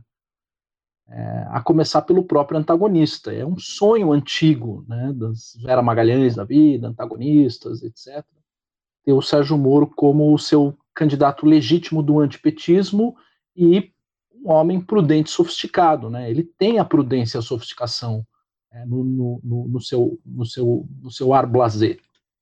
E aí, eu não sei o que pode ter ocorrido ao longo desses 40 dias, 30 ou 40 dias de, de quarentena, é, que fez com que é, Sérgio Moro tivesse se movimentado na política perto é, de núcleos de poder dos quais a gente ainda está aqui só especulando. Mas eu acho que isso vai aparecer. É, o Carlos Bolsonaro, como sempre, ele deu uma dica ali no dia 19, né, agora de abril, e ele escreveu o seguinte: Repito, como gostaria de ver muitos que a mim não enganam, é, isso foi dia, agora dia 19, viu, gente? É recente. Vamos lá. Como gostaria de ver muitos que a mim não enganam defender a população e o presidente. A prudência e sofisticação estão mais perto do que você imagina. É. a gente fica naquelas, né? Recebemos aí um, um, alerta, um aviso e acho que não pegaram na hora maior... certa. Foi muito cedo e olha, no fim acabou meio que se concretizando. Você acha que se o Bolsonaro realmente der essa cartada, se ele der essa cartada, como você mencionou, da Polícia Federal ali, tendo uma autonomia e se tornando como um FBI, né? É, nos Estados Unidos, aqui, né, Brazuca, você acha que isso vai ser uma coisa boa a curto prazo ou a longo prazo? Então, primeiro, Carluxo era o maior gênio da, da, da política que já passou pelo Brasil. Carlos Bolsonaro é um gênio. A capacidade de leitura dele do xadrez político não tem igual no Brasil. Então, é, ler é, principalmente esses tweets mais misteriosos do Carlos Bolsonaro, revela muita coisa que acaba acontecendo depois. Né? E agora a gente está aqui é, juntando, casando essa análise. O Carlos Bolsonaro é, um, é, é, é, uma pessoa que tem que ser respeitada em suas análises políticas. Essa é a razão pela qual a imprensa sempre é, tem muita raiva dele e acaba é, sendo envergonhada muitas vezes, porque subestima a sua capacidade de leitura ou equipara a sua capacidade de leitura é, a uma falta de erudição natural. O Carlos não é um cara erudito, mas isso não significa que ele não seja um cara estrategicamente diferenciado em relação aos outros. Em relação à Polícia Federal, Ju, é, independência do Banco Central, independência da CVM, independência da Polícia Federal, todos esses processos de independência e autonomia, eu sou completamente favorável. Vejo com ótimos olhos, acho que isso pode ser um grande avanço para o país, pode ser a concretização é, de, de, de, um país livre dessas amarras de influência, do toma lá da cá e etc. Então, se Bolsonaro vier às 17 horas e fizer esse anúncio, acho que isso vai ser de um enorme ganho para o país e eu torço muito né, e fico de olho para ver como a imprensa isentona vai se posicionar em relação a essa proposta e como o Congresso vai conduzir essa proposta de autonomia é, da Polícia Federal. Vai ser muito interessante ver esse jogo sob o ponto de vista político, né? É, então, institucionalmente, juridicamente, é, eu vejo com muito bons olhos. E aí, no jogo político, a situação vai ficar bastante delicada para o Sérgio Moro, porque a única causa que faz sentido vai ser demolida por um ato concreto do presidente da República. Porque o Sérgio Moro não apresenta atos concretos, ele faz acusações e ele é, encampa um discurso, uma narrativa. Contra esse discurso, essa narrativa, Jair Bolsonaro apresenta uma proposta de emenda constitucional, um ato concreto. Pô, vai ficar uma coisa difícil, né, da narrativa se sustentar. Tudo bem, ela pode se sustentar ao longo do fim de semana, segunda, terça-feira, mas depois, quando a PEC começa a rodar e o governo começa a apoiar a PEC, é, vai ficar mais difícil do Sérgio Moro sustentar a causa de sua é, de seu pedido de demissão. Não sei como é para sustentar. Né? Então, eu vejo com muito bons olhos, do ponto de vista político, é uma cartada genial do Bolsonaro e é de um ganho enorme para o país. assim. Então, tudo aquilo que a gente analisou com temor, com receio, com os olhos marejados, é, um pouquinho de tempo, né, um pouquinho de, de, de, de projeção no tempo para analisar os fatos como eles são, já começam a limpar no horizonte, tirar um pouquinho da neblina e mostrar que, enfim, nesse mato aí tem, tem coisa. E já estamos, você sabe como funciona, né? Sai notícias assim, as hienas já se movimentam, sente o cheiro de carniça e vai todo mundo para cima, mesmo nem tendo mortes, o cara já tá lá, já tá cheirando, já tá juntando, o grupinho vem com tudo. E claro que eu tô aqui na página do que? Do Twitter e no portal R7 também. E adivinha quem já se pronunciou? Todos eles que vocês amam de paixão, né? Então vou dar uma lida rápida só pra gente poder analisar isso daqui e ver o início do descobrimento de quem está por trás. Eu adoro essas conspirações, eu adoro essas teorias. Vamos lá, vamos para cima para tentar descobrir o que realmente está acontecendo. E claro, eles dão sinais rápidos de que estão apostos já desde muito antes do pronunciamento do Moro. Olhem só como a coisa funciona. Vamos ver a engrenagem azeitada agora mesmo, quatro minutos atrás, hein? Então já tá aqui. FHC pede que Bolsonaro renuncie à repercussão da saída de Moro entre os políticos. Vamos ver quem está falando o quê. Fernando Henrique colocou o seguinte: é hora de falar. o presidente está cavando sua fossa, que renuncie antes de ser renunciado. Poupe-nos de, além do coronavírus, termos um longo processo de impeachment, que assuma logo o vice para voltarmos ao foco, a saúde e o emprego, menos instabilidade, mais ação pelo Brasil. Esse foi o Fernando Henrique Cardoso, o maior globalista do Brasil. E claro, a gente sabe que ele está lá, tem suas ligações com o Rockefeller, com o Rothschild, tem ligações com o George Soros, sempre foi lá de braços dados, ele recebe muito dinheiro dos Rockefeller e ele é o cara que fala sim e fala não para o globalismo entrar no Brasil de acordo com o que ele acha melhor, né? Então a gente sabe como funciona aí o Fernando Henrique. Outro também que falou foi o Mandetta, Henrique Mandetta, ex-ministro da Saúde. Vamos ver o que ele comentou. O trabalho realizado sempre foi técnico. Durante a epidemia, trabalhamos mais próximos, sempre pensando no bem comum. Parabéns pelo trabalho, ministro Sérgio Moro. O país agradece. Outras lutas virão. Hum. Outras lutas virão. Ok, guardem isso daí, gente. Vocês estão colocando tudo na caixinha? Vai colocando na caixinha. Aí entra quem? Quem? O Doriana, né? Então vamos ver o que o Doriana falou. O Brasil perde muito com a saída de Sérgio Moro do Ministério da Justiça. Moro mudou a história do país ao comandar a Lava Jato e colocar dezenas de corruptos na cadeia. Eu tento não rir, mas a piada é muito boa. O Dória falando isso, não é mesmo? Ele que comprou toda a imprensa brasileira, deu dinheiro pra caramba pra Jovem Pan, pra isso, pra aquilo, tá lá de braços dados com a China, é bonequinho da OMS, vem falando isso daí. Vamos continuar. Deu sinal de grandeza ao deixar a magistratura para se doar ainda mais ao nosso país como ministro. Estão pegando a narrativa? Moro, aqui no Brasil, está se doando, o país protegendo, vamos ver o futuro, lutas futuras pelo Brasil, guardem isso. Aí vem o Witzel, eita, já vem o Auschwitzel. Assisto com tristeza ao pedido de demissão do meu ex-colega, juiz federal Sérgio Moro, cujos princípios adotamos em nossa vida profissional com uma missão, o combate ao crime. Fico é, ficaria honrado com a sua presença em meu governo, porque aqui Vossa Excelência tem carta branca sempre. Já estão trabalhando juntinhos, gente. Peraí, peraí que tem mais. Aí tem uns insignificantes, que nem Marina Silva, nem, nem ninguém liga para essa velha com carta tartaruga. Vamos para o próximo. Esse também ninguém liga. Agora vem a parte engraçada. Todo mundo tá dando depoimentos, falando o que acha, porque os caras já, já receberam na agenda ali que eles devem se pronunciar e eles agem em conjunto, é claro. O discurso é muito parecido. Aí vem o low energy pra caramba. Esse cara é cansado demais. A gente dorme só de olhar pra cara dele, que é o João Amoedo. E até nisso o cara. O cara consegue ser energia lá no dedão do pé. Ele escreveu: Neste momento, Sérgio Moro explica como funciona a gestão do presidente Jair Bolsonaro. Lamentável. Meu Deus do céu, lamentável ter que ler o que você escreve. Aí já entra todo mundo, Gleisi Hoffman. Ai, Moro sai ainda menor do que entrou. Vamos lá. O falso herói contra a corrupção protegeu os corruptos da família Bolsonaro e jamais defendeu a democracia ameaçada pelo seu chefe.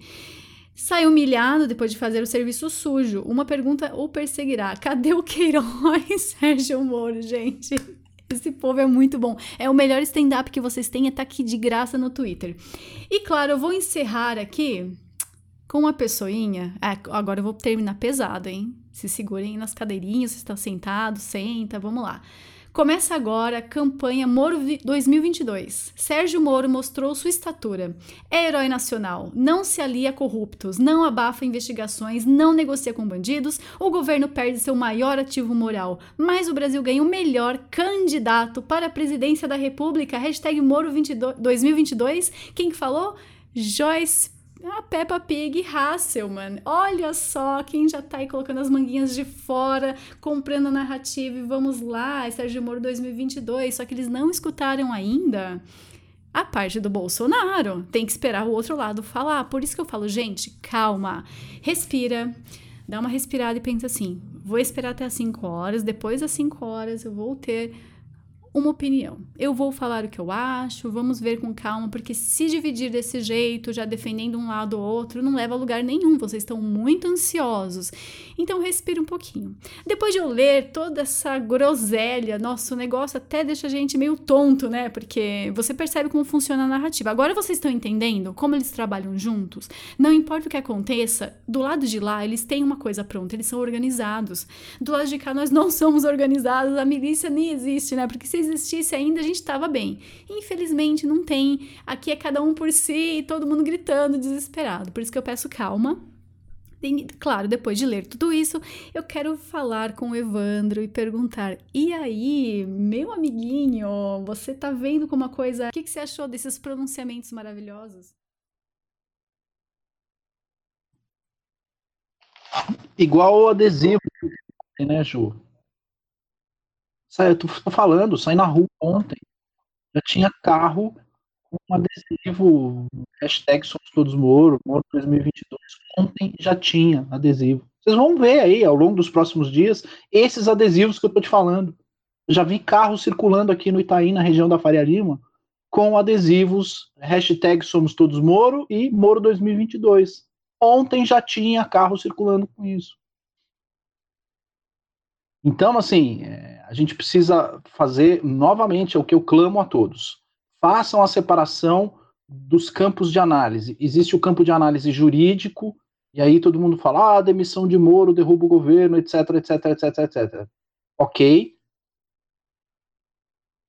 Não é uma análise jurídica. Para análise jurídica, é necessário que os fatos sejam colocados à mesa com provas e sejam fatos ocorridos e não fatos projetados ou é, frutos de sonhos molhados é, no centrão. Não pode ser fato é, decorrente de delírio, tá? Tem que ser fato comprovado e fato ocorrido. Então, para ser fato ocorrido, isso tem que ter ocorrido no passado, uma data precisa. Ó, ocorreu na data tal, na reunião tal, isso, isso, isso, isso, isso, isso, isso, isso, isso. Né? E aí, é, isso precisa de ser, isso precisa ser de certa forma consolidado, concretizado e colocado em perspectiva, juridicamente. Politicamente são outros 500. Moro deu, de fato, uma cartada política. Vamos ver qual vai ser a resposta dessa cartada política por parte de Jair Bolsonaro. Tá? E para mim, o que mais me preocupa é qual será o substituto de Sérgio Moro nessa função de ministro da Justiça. Porque o próximo ministro da Justiça ele tem que estar tá alinhado com todas essas é, com todas essas uh, uh, compromissos com o país, de aprofundar a Lava Jato e levá-la até o Foro de São Paulo, de aprofundar é, o combate à corrupção e pressionar o Supremo Tribunal Federal para que solte as investigações é, de políticos envolvidos no petrolão e no roubo do dinheiro público, para que seja pressionado, pressionadas as instâncias da Polícia Federal, e tem que pressionar mesmo para que levem adiante a investigação é, de quem são os mandantes do, da tentativa de assassinato ao Jair Bolsonaro com, com, com Adélio Bispo, para que leve adiante investigações de desvios de verba pública para pagamentos é, espúrios de projetos esquisitos, patrocinados por prefeitos e governadores, tendo como causa o Covidão, né, essa causa esquisita do vírus, é, para que leve adiante essas alianças espúrias entre governadores, e além das alianças entre governadores, é, o envolvimento do ministro Mandetta, que estava também aí numa situação esquisita, para que leve adiante é, investigações muito importantes e muito relevantes da participação da embaixada chinesa em, é, é, é, em vendas de materiais aí, em coisas bastante esquisitas, né, e coisas que não foram muito elucidadas e que, graças a Deus, é, a Polícia Civil de São Paulo conseguiu estourar um esquema aí de roubo de máscara, que depois foi desviado, e há também essas questões aí de, de, de vacina, de teste, e de Bill Gates e de OMS e esses esquemas espúrios aí que servem de sustento de narrativa do outro lado. Né? Então, quer dizer, a, a, a, exclusiva que a gente deu aqui, desvendando entre China e OMS, é exatamente o argumento que os caras usam para tentar é, derrubar o Bolsonaro. Ah, ele está indo contra as orientações, orientações da OMS, portanto, ele, de certa forma, acabou. É, apresentando ali a sua, a sua, a sua discordância em relação ao OMS, portanto, as 300 e tantas mortes ocorridas na data tal né, por Covid são culpa direta do Bolsonaro por não seguir a orientação do OMS. Mas peraí, você ouviu a entrevista com o Carnage aqui para saber o que, que é a OMS, o que é que tem por trás da, da, da OMS e a relação da OMS com a China?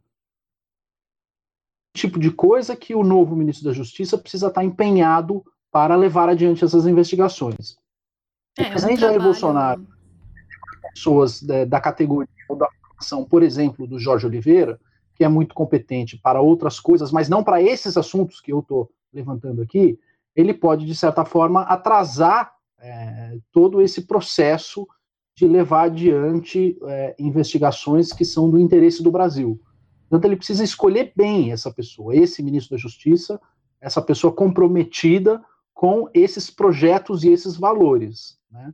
E precisa ser uma pessoa com a capacidade técnica, com formação suficiente para poder levar adiante é, esses projetos. E, ao meu ver, não estão sendo levados adiante pelo Sérgio Moro, ao que parece por interferência ou por inação da Polícia Federal. Então, aquilo que o Sérgio Moro afirma, fala, é, veja bem, não vejo ali no nosso amigo Valeixo qualquer característica. Ele vinha fazendo um bom trabalho. Não, não vinha, ministro. Ele vinha fazendo um péssimo trabalho. Ele falhou em tudo isso que eu descrevi aqui. Portanto, no mérito, a demissão dele faz sentido, sim. Faz sentido. Ele era um péssimo, um péssimo superintendente da Polícia Federal, diretor da Polícia Federal. Fez um trabalho horroroso embaixo do seu nariz. Então, a gente precisa, de certa forma, levar as questões objetivas e os fatos objetivos em relação a essa figura central chamada Valeixo e por que Sérgio Moro passou a defender o Valeixo, ou ele usa a defesa do Valeixo como desculpa para uma, um projeto político que não me parece ser pessoal, porque tem um esquema de poder associado a esse pedido de demissão. Algo que me parece. Aproveitando até que você já tocou nesse assunto, é... claro, nós temos grupos, né? Conversamos entre os apresentadores e sempre aparecem opiniões diferentes e vamos coletando essas informações para chegar numa conclusão ou pelo menos poder passar alguma informação boa para vocês. É, inclusive, eu tô aqui com, com o JB, ele que é apresentador do Fake News, ele que fez a entrevista também lá dos mensageiros da, dos hackers, né? Que vazaram as informações da OMS e tudo mais. Se você não escuta nosso jornal matinal, vai lá, é o Fake News de fake news só tem o nome, que é pra ser engraçado você acordar de bom humor, né? Com o JB com a Amanda todo dia das 6 às 8 da manhã, todo dia não, de segunda a sexta, né, gente? Das 6 às 8 da manhã, e ele comentou uma coisa muito curiosa que foi falado no grupo também, e estávamos lá discutindo sobre a motivação para tal demissão, é, para se demitir, né, no caso, e defender o Valeixo, e ficar esse esse ar estranho me, nesse meio político, sabe que a coisa não é fácil, tudo vira narrativa para a imprensa, qualquer coisa eles se agarram, se apegam para colocar a agendinha deles no meio. Então, o que o JB colocou aqui foi o seguinte: o Moro vazou que ia se demitir ontem, a Folha publicou. Pela manhã colocaram que o Carlos era responsável pelos ataques ao Congresso e ao Supremo. Hoje, o Moro sai falando que o Bonoro, o Bonoro, nosso Bonoro querido, queria infos privilegiadas. Ele praticamente armou o impeachment.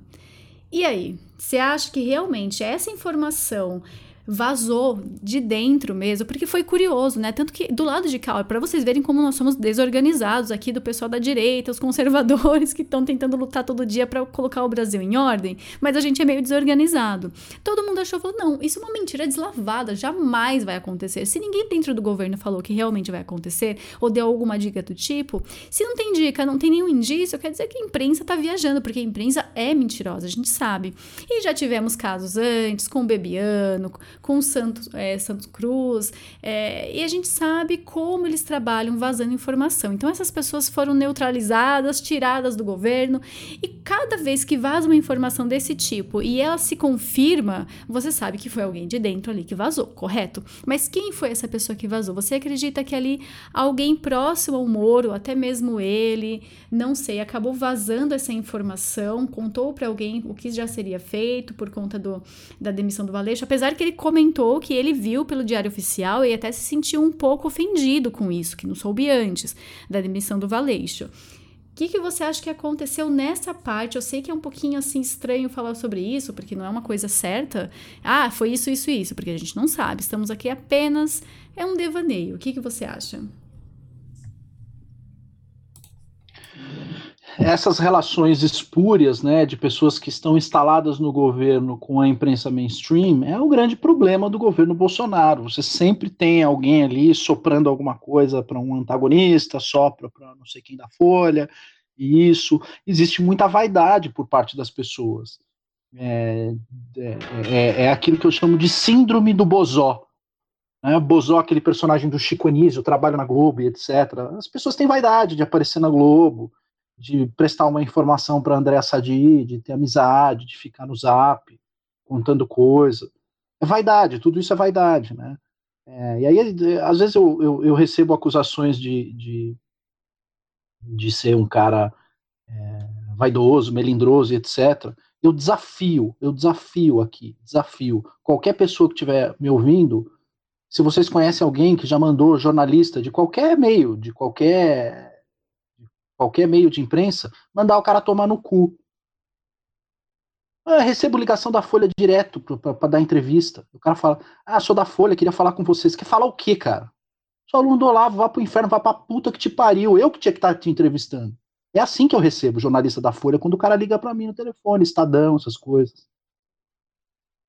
E falta um pouco dessa é, desse, desse, saco roxo na hora de enfrentar essa imprensa. Sabe que dentro do, do governo o pessoal cede. E você acha que eles acabam cedendo por questão de criar uma imagem melhor, como a gente vê muitos deputados fazendo isso, tomando frente, que nem aquela a, a Carla Zambolas, foi lá na CNN falar besteira, dar opinião de coisas que não sabe, foi lá pra China fazer besteira também. Carla, eu sei que você escuta Shockwave, mas desculpa, querida, assim fica difícil de defender, viu? E você acha que eles tomam assim pra, pra ter uma imagem de frente? Olha, eu estou à frente, eu sei tudo que tá acontecendo, tô inteirado, olhem para mim, me amem. Exato, Ju. É, é, é, isso mesmo que ocorre. É isso que a gente está vendo às vezes, né? Aquela vaidade de estar próximo da imprensa mainstream, de, de prestar uma informação, isso acaba prejudicando o governo. Existe, é, por parte, é, até do segundo escalão mesmo, uma falta de postura. E aí todo mundo reclama, né? Vai lá e fala: pô, esse negócio aí, o ministro Weintraub não tem postura. Ele é o único que tem. O ministro Abraham Weintraub, ele não dá entrevista para Globo, Folha, né? não dá. Agora, aqui na Shockwave, se a gente precisar de uma entrevista dele agora, ele nos atende. Ele é o único cara que acaba tendo a postura correta. Ele, o ministro Ernesto Araújo, são pessoas que estão completamente alinhadas. O, o, o, o Felipe Martins são pessoas completamente alinhadas com, com, com, o projeto de governo do Jair Bolsonaro e eles sabem aonde eles precisam se colocar para prestar uma informação da entrevista. A mesma coisa em relação ao Carlos Bolsonaro. A mesma, relação, a mesma coisa em relação ao Eduardo, são pessoas que é, não se colocam à disposição da imprensa mainstream, porque a imprensa mainstream ela é parte desse jogo. Então, ele não se coloca como peça do outro lado. Ele não permite ser movimentado como um peão, uma peça do outro lado. Outros ministros já se permitem a esse tipo de coisa. E aí eu acho que de todos os ministros do, do, governo, o único que tem condições de dar entrevista na Globo sem se prestar a ser peão é o ministro Paulo Guedes. É o único, é o único que ele dá entrevista para quem ele quiser e ninguém pega o cara. E a mesma coisa o próprio Jair Bolsonaro. Ele tem condições de falar, hoje eu vou falar com a Globo, abre o microfone aí que eu vou falar com vocês. Aí, o Bonner, abre aí, eu quero conversar direto com vocês. Então, Jair Bolsonaro e Paulo Guedes são as únicas pessoas que, digamos assim, têm carta branca para falar com quem quiser. Todos os demais, é, ou o cara assume uma postura como a do Tarcísio, que não dá entrevista para ninguém e ele fica lá no canto dele, discreto, ou o astronauta e etc., ou uma postura como a do Abraham Weintraub, que toda vez que entrevista, ele chega lá e tira um sarro, né? Globo, não, de jeito nenhum, para vocês eu não dou entrevista e tal. Mas, excluindo isso, a gente vê aí outros ministros que se prestam a, a, a passar informação, ser fonte da entrevista. Isso é lamentável, Ju, isso é lamentável. A gente percebe exatamente isso. É, quem está mais alinhado, quem percebeu como deve agir, que tomou ali um, um treinamento, teve um treinamento para isso. Você percebe que a pessoa sabe como se posicionar, aonde que ela vai, o que que ela vai falar e para quem ela vai falar. Então todo mundo que está realmente alinhado com o presidente toma essa postura. Não, Globo, nem ferrando, como você fez o Weintraub, ele é muito gente boa, quero até agradecer demais pelas vezes que falou aqui com a gente. E ele sabe para onde ele vai, qual é a posição a ser tomada e, e de um jeito muito efetivo também. E não adianta, todos os outros ministros que abriram a boca e ficaram com essa de querer aparecer, tomar a frente do presidente, se colocar como uma figura mais importante que a de Bolsonaro, não deu certo. E não é nem por conta do Bolsonaro, o cara mesmo acabou se enrolando, porque ele acabou revelando quem ele é e qual a intenção. Eu espero realmente que toda essa bagunça do com o Sérgio Moro, né, a decisão que ele tomou, é, tenha uma saída melhor, que o presidente consiga ali é, contornar isso, não porque ele vai estar se desculpando, tentando consertar o erro de, dos outros, mas não.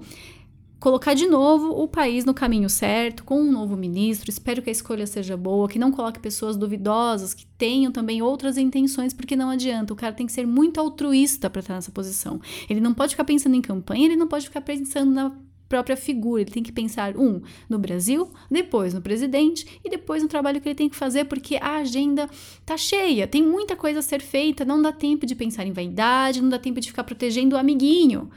Não tem, não tem como fazer isso. Ou você protege o Brasil ou você protege seus amigos. Tem que ir mais na raiz do problema e tentar ver o que é melhor. Tem que sacrificar alguém para um bem maior, sacrifica.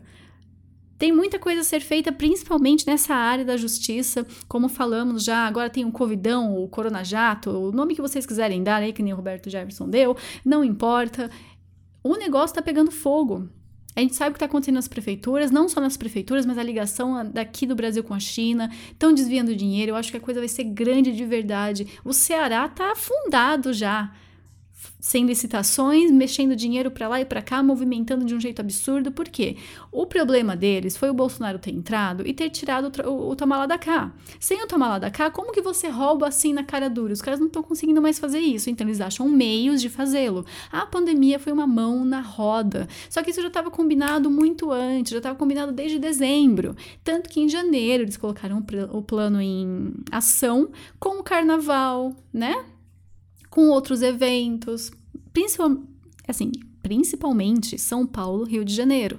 Então já tinha um plano por trás. E lógico, sem licitação, com estado de calamidade em tantos municípios que não tem nem casos de corona, a coisa fica feia. E sem um ministro da Justiça dedicado empenhado a isso, não somente a um único projeto, você não pode ser um ministro de um projeto só. O Brasil é muito grande, tem muitos problemas para você enfrentar, para você se agarrar em apenas uma coisa.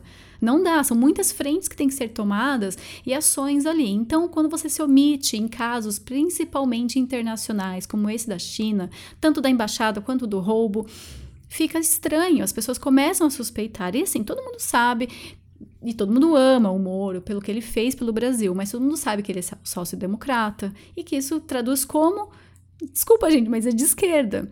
Eu acho que tentado redipilar ele lá um pouquinho com o Olavo de Carvalho, não sei se adiantou, se ele chegou realmente a ler, né, e, e prestar atenção no material. Eu espero que sim, porque isso faria uma diferença grande, nem seja a longo prazo. Espero que isso mude a cabeça das pessoas e elas se alinhem realmente ao Brasil, aos interesses do brasileiro, né? Bem, eu tenho que encerrar o programa, já são 3 e 3 aqui na Shockwave. Você escutou Tá em Choque. Eu quero dar um tchauzinho aqui então pra, para o Evandro. Quer dar as considerações finais, deixar um recado? É, o espaço é teu, vai em frente. Eu não sei se ele já foi embora, se o Evandro tá aqui ainda. Quer dar um recadinho, quer dar um tchau, o Evandro já chega, não quer mais falar, falou demais, tá cansado, quer ir embora. Tá ouvindo ainda? Vamos ver se ele tá ouvindo. Oi, oi, oi, voltei. Corre! Está fugindo de mim, não foge, fica aqui. Não fique em choque, calma, quer dizer, fique em choque. Dá tchau, tava, dá tchau pra todo mundo tava... que eu vou encerrar o programa. A audiência foi muito boa, hein? Essa audiência de hoje quase bateu a audiência da entrevista do Olavo, hein? Olha a responsabilidade. Tá, nós. Obrigado, pessoal. Obrigado pela audiência. É um prazer estar aqui. É... A gente só tem um lado, é o lado da verdade. Então, para que a gente possa chegar à verdade, a gente não pode ter preconceito é, de maneira alguma. Nem o preconceito negativo, nem o positivo. O que, que é o preconceito positivo? Moro herói. Esse é o preconceito é, positivo, né? Você parte do pressuposto de que tudo que ele faz é no interesse do Brasil e que ele não tem interesse pessoal nessa situação. Eu ainda estou para é, tentar comprovar que não há interesse pessoal da parte dele. Mas se realmente ele fez isso e a gente chegar e concluir que o Jair Bolsonaro é o cara que atuou de maneira negativa, a gente vai ficar do lado da verdade gente vai ficar do lado é, do que é melhor para o país. E o que é melhor para o país é aquilo que o professor Olavo sempre colocou para nós, né? Enfim, as questões de longo prazo. A gente nem falou hoje, né? Teve o julgamento do aborto aí.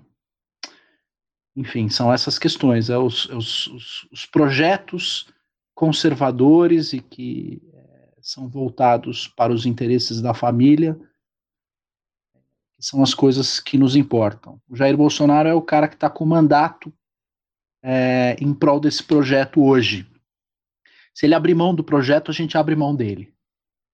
Acho que esse é o, o recado final. Eu não estou em defesa do Jair Bolsonaro, estou em defesa de quem está carregando o meu projeto. Por enquanto, o meu projeto está na mão dele. É, se ele largar o meu projeto, é, eu largo ele. Acho que esse é o ponto. Né? Esse, essa é a mensagem final, Ju.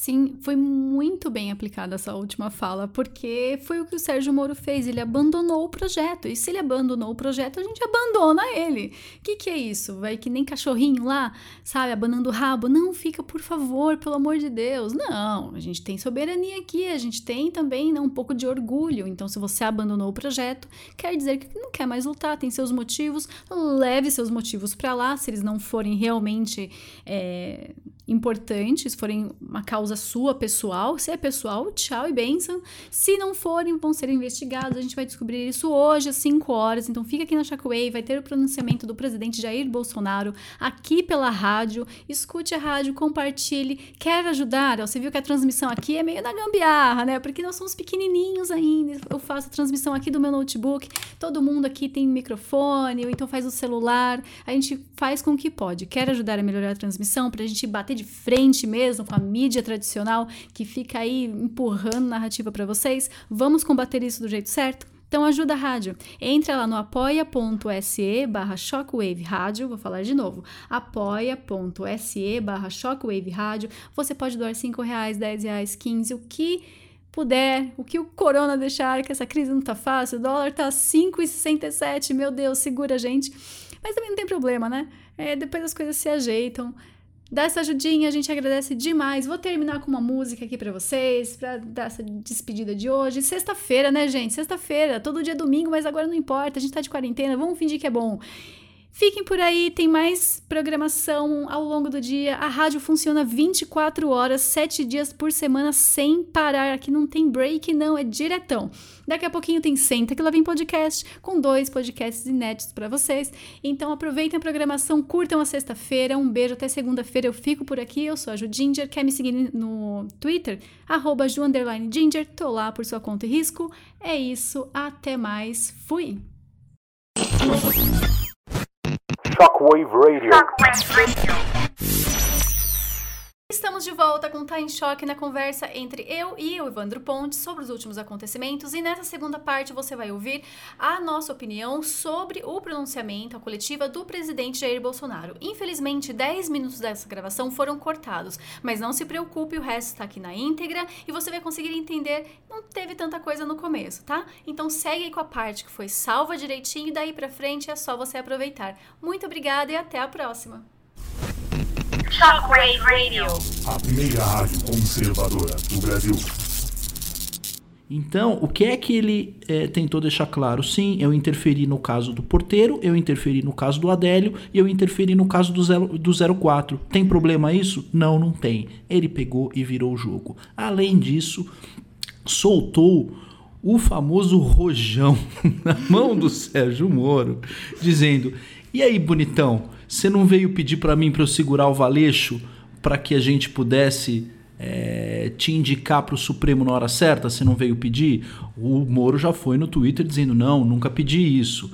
E agora vai ficar aquela coisa do disse que não disse, disse que me disse, etc. Além disso, o Aras parece que a, é, pediu para abrir uma investigação no Supremo Tribunal Federal para apurar as alegações de Sérgio Moro. Então você tem toda, todo, todo, todo o, o é, os moretes, né? Eles gostam de chamar a gente de Olavete, então você tem todos os moretes aí comemorando. Ah, o Aras abriu inquérito e tal. Opa, mas agora à luz dessas afirmações que o Bolsonaro colocou, de que a interferência foi em virtude de um pedido, e que ele mesmo diz, uma súplica para que fosse feita uma investigação mais decente a respeito de dois casos de. Eu vou falar mais perto do microfone. Homicídio. O Bolsonaro pediu para que a Polícia Federal investigasse com mais afinco dois casos de homicídio. E aí, nego vem dizer, nesse é, âmbito da, da, da, das proporções que eventualmente Bolsonaro teria interferido por conta de uma rachadinha de ovo de Páscoa e rachadinha de dois contos para cá, dois contos para lá, do carro do Queiroz, de um cheque de 24 pau. Inclusive, ele falou que não foi 24, foi 40. Exato. Não foi 40, foram dois Exato. cheques, ele deixou no Rio de Janeiro, porque, porque foda-se. O cheque é dele, ele faz o que ele quiser. Se ele quiser se rasgar e jogar no lixo, problema dele. Ah, mas onde foi parar o cheque? No lixo. E eu acho que a coisa virou na primeira frase do Bolsonaro, que foi absolutamente marcante. Ele falou assim: Sérgio Moro fez um pronunciamento dizendo que ele tinha uma biografia a preservar.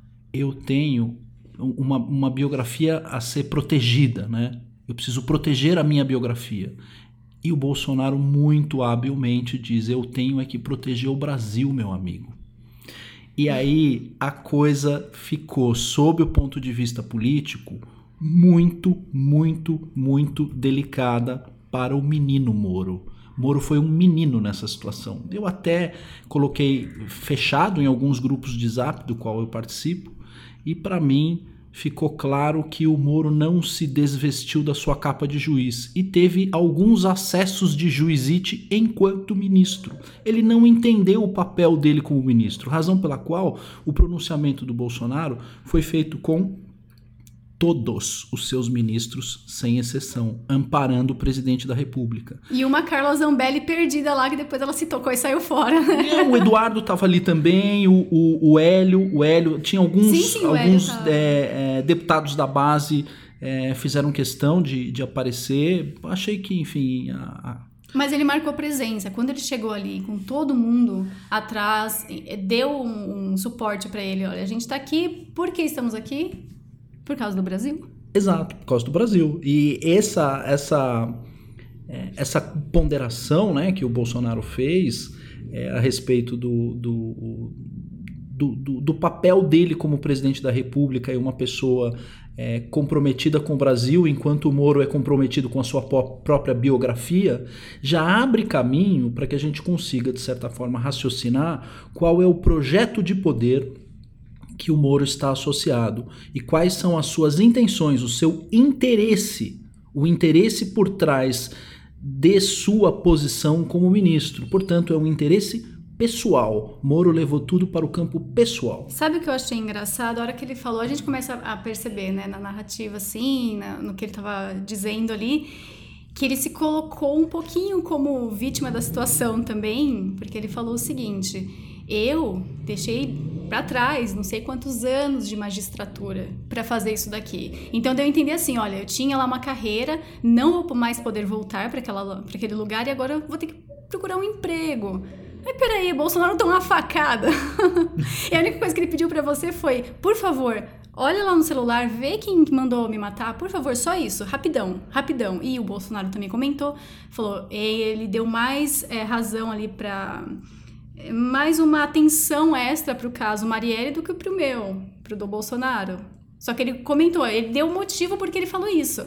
O meu, vocês pegaram ele em flagrante e o cara tá vivo. Vocês estão com o, o assassino na mão, com o celular, com os advogados. Da Marielle, não, né? E, um Seria mais detalhe, fácil. e o detalhe mais importante no caso Marielle foi que no momento em que o Bolsonaro falou: Bom, agora eu acho que é importante a gente dar uma atenção ao caso Marielle, porque tentaram me envolver injustamente nesse caso, Exato. criando um lance com um porteiro que falou alguma coisa e que eu tive que desesperadamente ligar para o meu filho Carlos Bolsonaro para que ele filmasse tudo e no momento eu não estava no condomínio, quer dizer, tentaram plantar uma mentira, essa mentira foi veiculada na Rede Globo, inclusive o Felipe Moura Brasil da Jovem Pan eh, tentou fazer com que essa mentira emplacasse para tentar colar a imagem do Bolsonaro no assassinato da Marielle e quando ele pediu para que fosse dada atenção é, ao caso Marielle, aí, os, aí o caso ver Marielle perdeu, é, perdeu E outra coisa que ele citou que é importante também, envolveram até o filho dele, o Renan.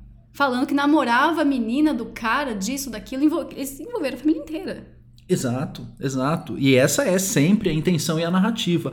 Ah, Bolsonaro e os filhos e etc, e isso e aquilo e tá, tá, tá.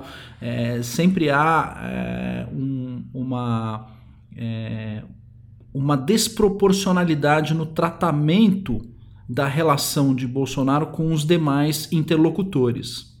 Porque, da mesma forma, não se trata em relação à família Moro, como por exemplo a Rosângela Moro, que foi advogada do PSDB durante muito tempo, Sim. e aqui volto eu à questão da mudança que Sérgio Moro teve durante o período de quarentena. Ficou enfurnado em casa, a mulher foi lá, comeu o miolo dele e o cara voltou todo, todo cheio de ideia. É, a gente sabe que existe um relacionamento direto da Rosângela Moro com a Joyce Hasselman, elas se falam muito, são muito amigas. É, há uma proximidade muito grande da família da Rosângela Moro com é, o PSDB. O PSDB tem pretensões é, bastante desairosas e é, bastante obscuras em relação ao tratamento da coisa pública. O PSDB tem problemas graves que precisam ser tratados. É, isso já vinha sendo é, alegado né, pela, pela, pela esquerda, de que a Operação Lava Jato pararia quando as coisas é, chegassem no PSDB. É, eu, eu nunca levei muito a sério essa argumentação, mas é, tá aí agora, né? É um- uma argumentação da esquerda é, que de maneira bastante cristalina, o PSDB se colocou como oposição mais raivosa ao governo Bolsonaro. Né? É, é, a, é a oposição mais pesada. O PSDB nunca fez esse tipo de oposição em, governos anteriores do PT, mesmo com volumes de dinheiro na casa de 6 bilhões, 10 bilhões, tantos bilhões, assassinatos no governo PT.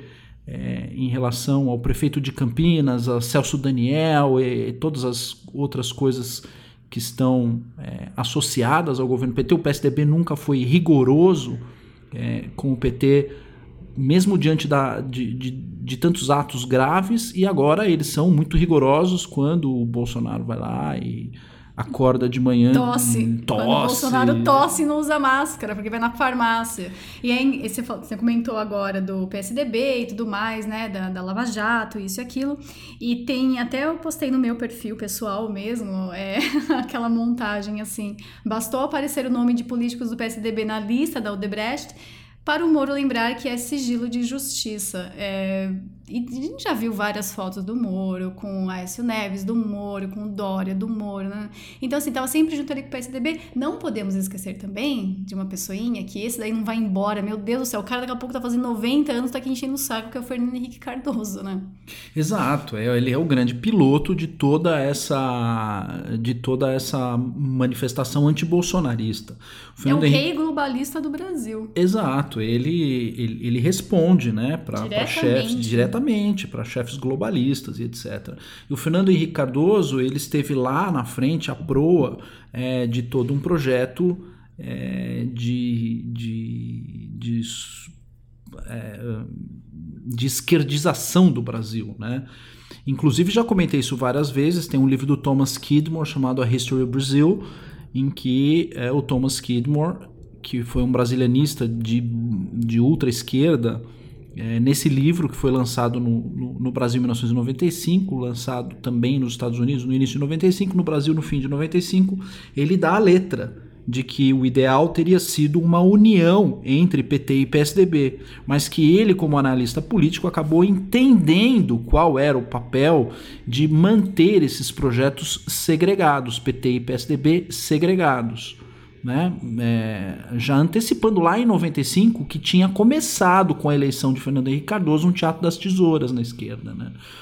para tentar trazer hegemonia de tudo isso. Então, é, voltando aqui é, ao, nosso, ao, ao, nosso tema principal, o que a gente vê são essas vivandeiras adoradoras de, de, de lavajatismos e etc., é, se apropriando dessa narrativa nesse momento para mais uma vez tentar emplacar é, um, um, um, recheio aí é, para preencher um pedido de impeachment ou de abreviação desse governo para transferência desse governo de volta para o colo do, do PSDB. Então é isso que eu, de certa forma, é, consegui extrair. Né? É mais uma vez, mais uma tentativa de derrubada do governo, desta vez a tentativa mais profunda e mais grave de todas, né? porque ela partiu de dentro do governo é, de um de seus pilares, né? de seus é, é, é ministros mais próximos e aliados. Então, ao que parece, é, de fato, ele buscou o caminho da traição. É, ele comentou. Aí a gente começa a colocar história versus história, né? Cada um teve a sua e a do Bolsonaro veio muito certeira, assim. Ele falou diretamente, não fez como o Moro fez, que enrolou, enrolou, enrolou, enrolou, puxou tudo pro lado dele, deu aquela de coitado, falou: bom, tô aqui, não vou mais ser ministro, putz, vou ficar desempregado, joguei tudo fora que eu já fiz, nananã. Então eles colocam ali num papel muito. É de vítima mesmo, né? Querendo um pouquinho de, de confete para ele. Ninguém está descreditando as coisas que ele fez durante a Lava Jato, de jeito nenhum. Não é isso que a gente está colocando aqui. O que estamos falando é da atualidade, de hoje, o que aconteceu. E a história dele, do Valeixo, e a do Bolsonaro. O Bolsonaro falou ali: olha, eu conversei com ele ontem, conversei em janeiro, o Valeixo já queria sair. Segurou. Aí o Moro deu aquela, né? Aquele pedido, fez aquele pedido um tanto quanto esquisito, disse, não, vamos segurar até novembro. Então ele estava querendo ali algumas trocas, queria indicação para o STF. O que, que você acha disso tudo? Você acha que é, o Bolsonaro segurou até por tempo demais para não ter essa crise assim? Exato. Isso ficou absolutamente transparente e de maneira muito cristalina, que ele tentou lidar com a situação o máximo que ele pôde, ele tentou dialogar, que o Moro agiu de maneira intempestiva, ele não foi procurado pelo Moro. É, são, são, várias coisas que foram colocadas pelo Bolsonaro no, no, no pronunciamento dele é, que não foram, de certa forma, é, atendidas pelo ministro Moro. O ministro Moro não atendeu.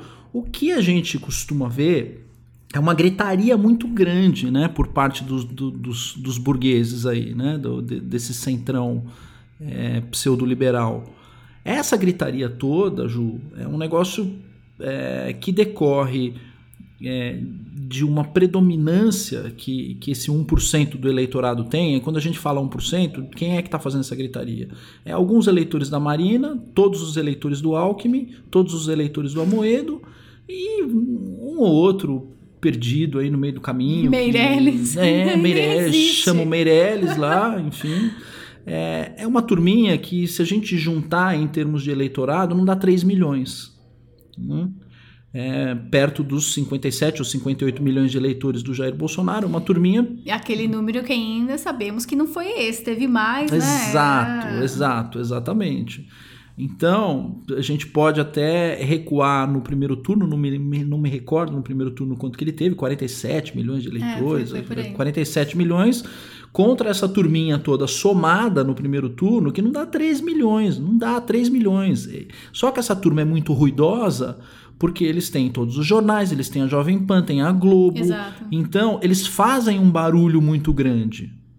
E aí, com essa situação que a gente tá de pandemia e de todo mundo trancado em casa e essas coisas, você impede que essa militância saia às ruas para apoiar o presidente. E para mostrar o peso que tem, porque o pessoal fica coado em casa, não tem aquele número tão grande, né? Então fala ah lá, tá enfraquecido.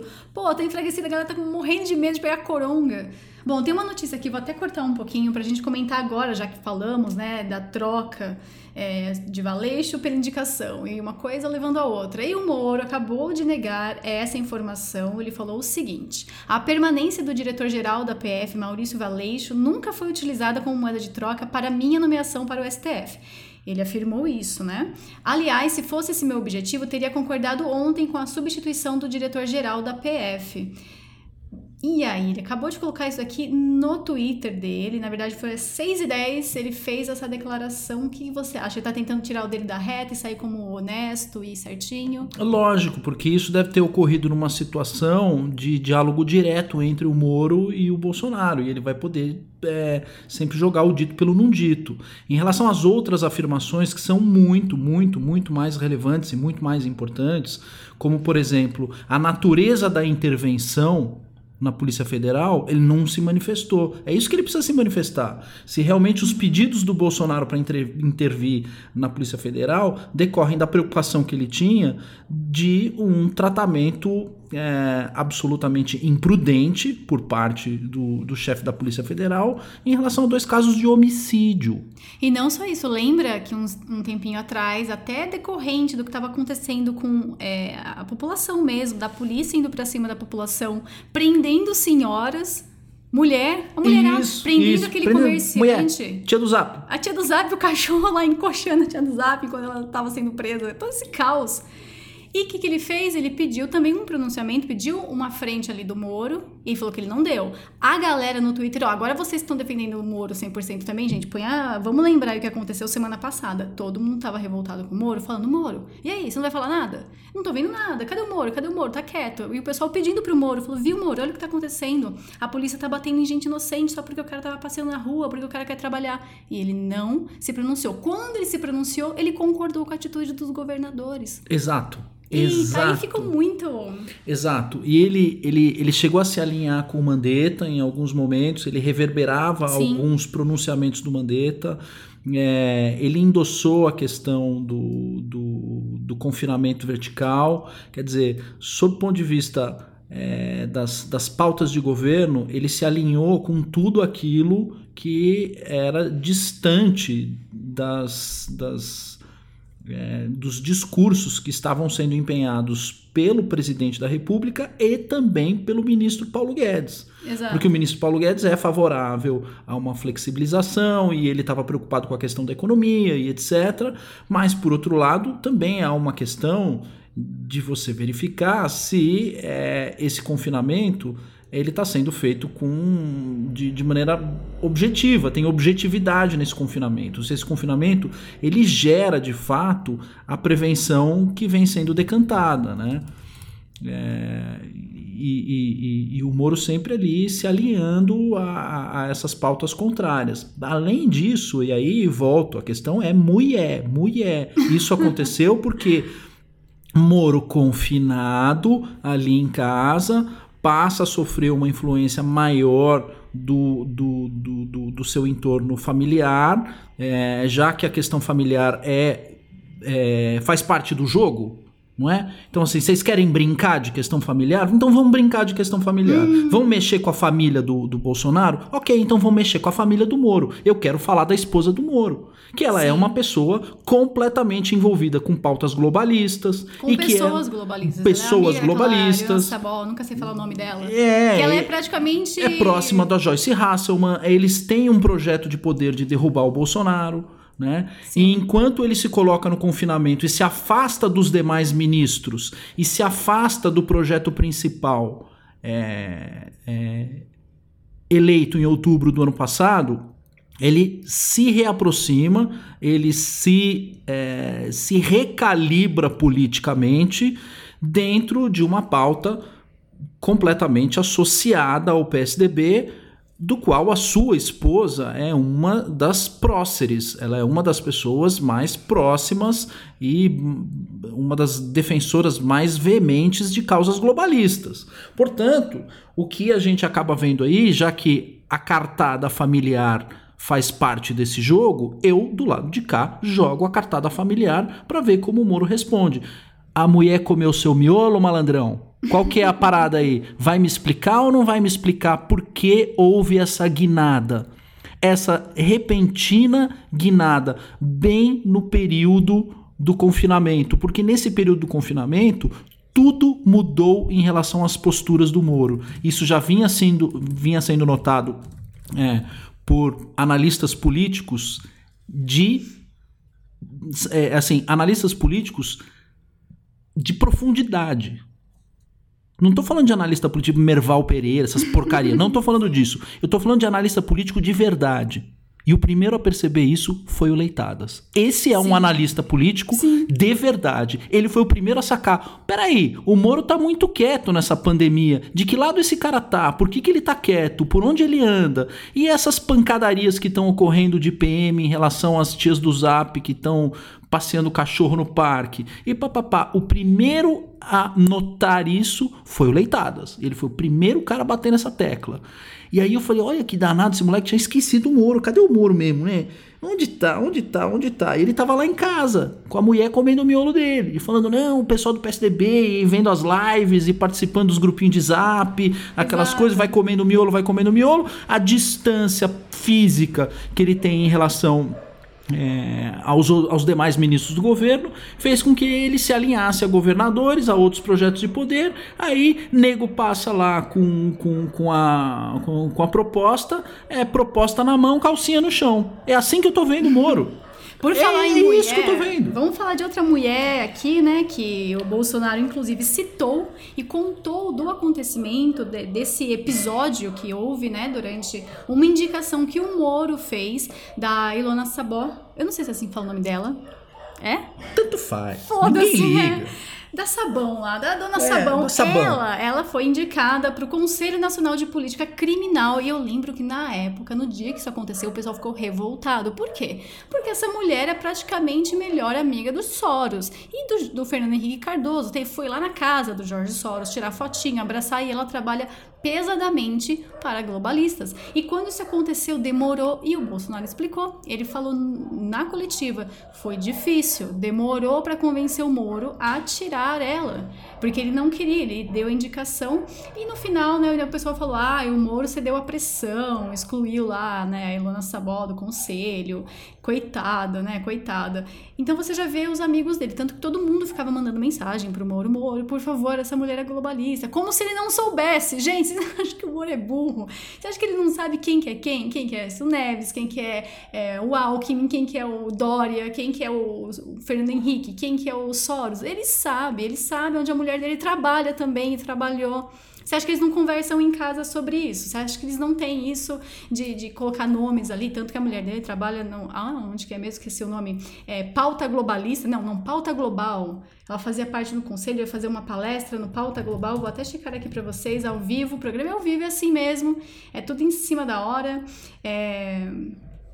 É, é, é esse o nome mesmo, é pauta global. Vocês pesquisem depois, já tá aí pelo Twitter rodando também a foto dela aí fazendo uma palestra nessa, nessa instituição para vocês verem que não foi só a mulher do Moro, né, que tem aí o envolvimento, mas também a própria indicada por ele. E o Bolsonaro expôs tudo isso. Uma coisa que eu achei muito interessante foi que ele foi de tópico a tópico e não deixou nada para trás. Ele falou absolutamente tudo.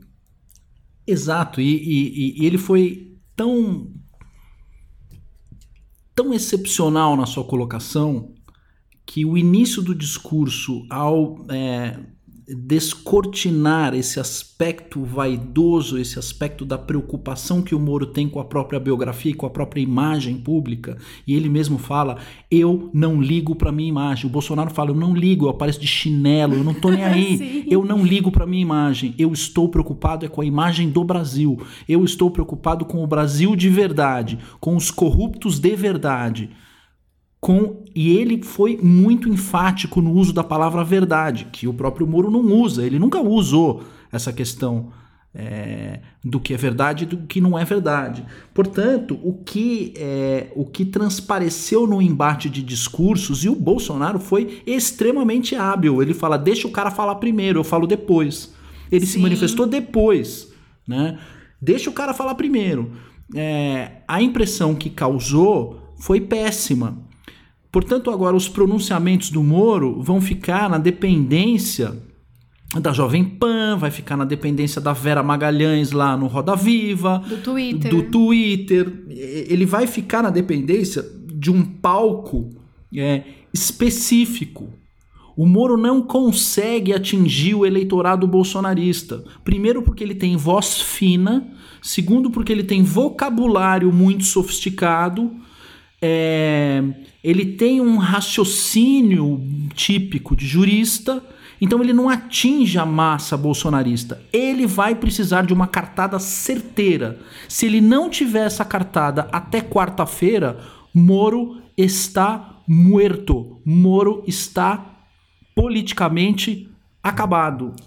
Olha, já aproveitando, tô aqui. É assim, a gente tá ao vivo, na hora eu já vou pesquisando e vou achando. Ele fez outro tweet, então agora ele vai usar do Twitter para se comunicar e também usar o quê? A mídia, sim, aquela que a gente foge tanto que fala, não vai para aí, que isso aí é de coisa de, glo é, de, globalista, de comunista, não vai pra mídia, os caras trabalham sobre uma agenda, uhum. os caras recebem briefing toda manhã para falar as pautas. Então, olha, para onde que o Moro recorreu? Para o UOL. Ele tweetou agora há pouco também, agora à noite, o seguinte: De fato, o diretor da PF, Maurício Valeixo, estava cansado de ser assediado desde agosto do ano passado pelo presidente para ser substituído.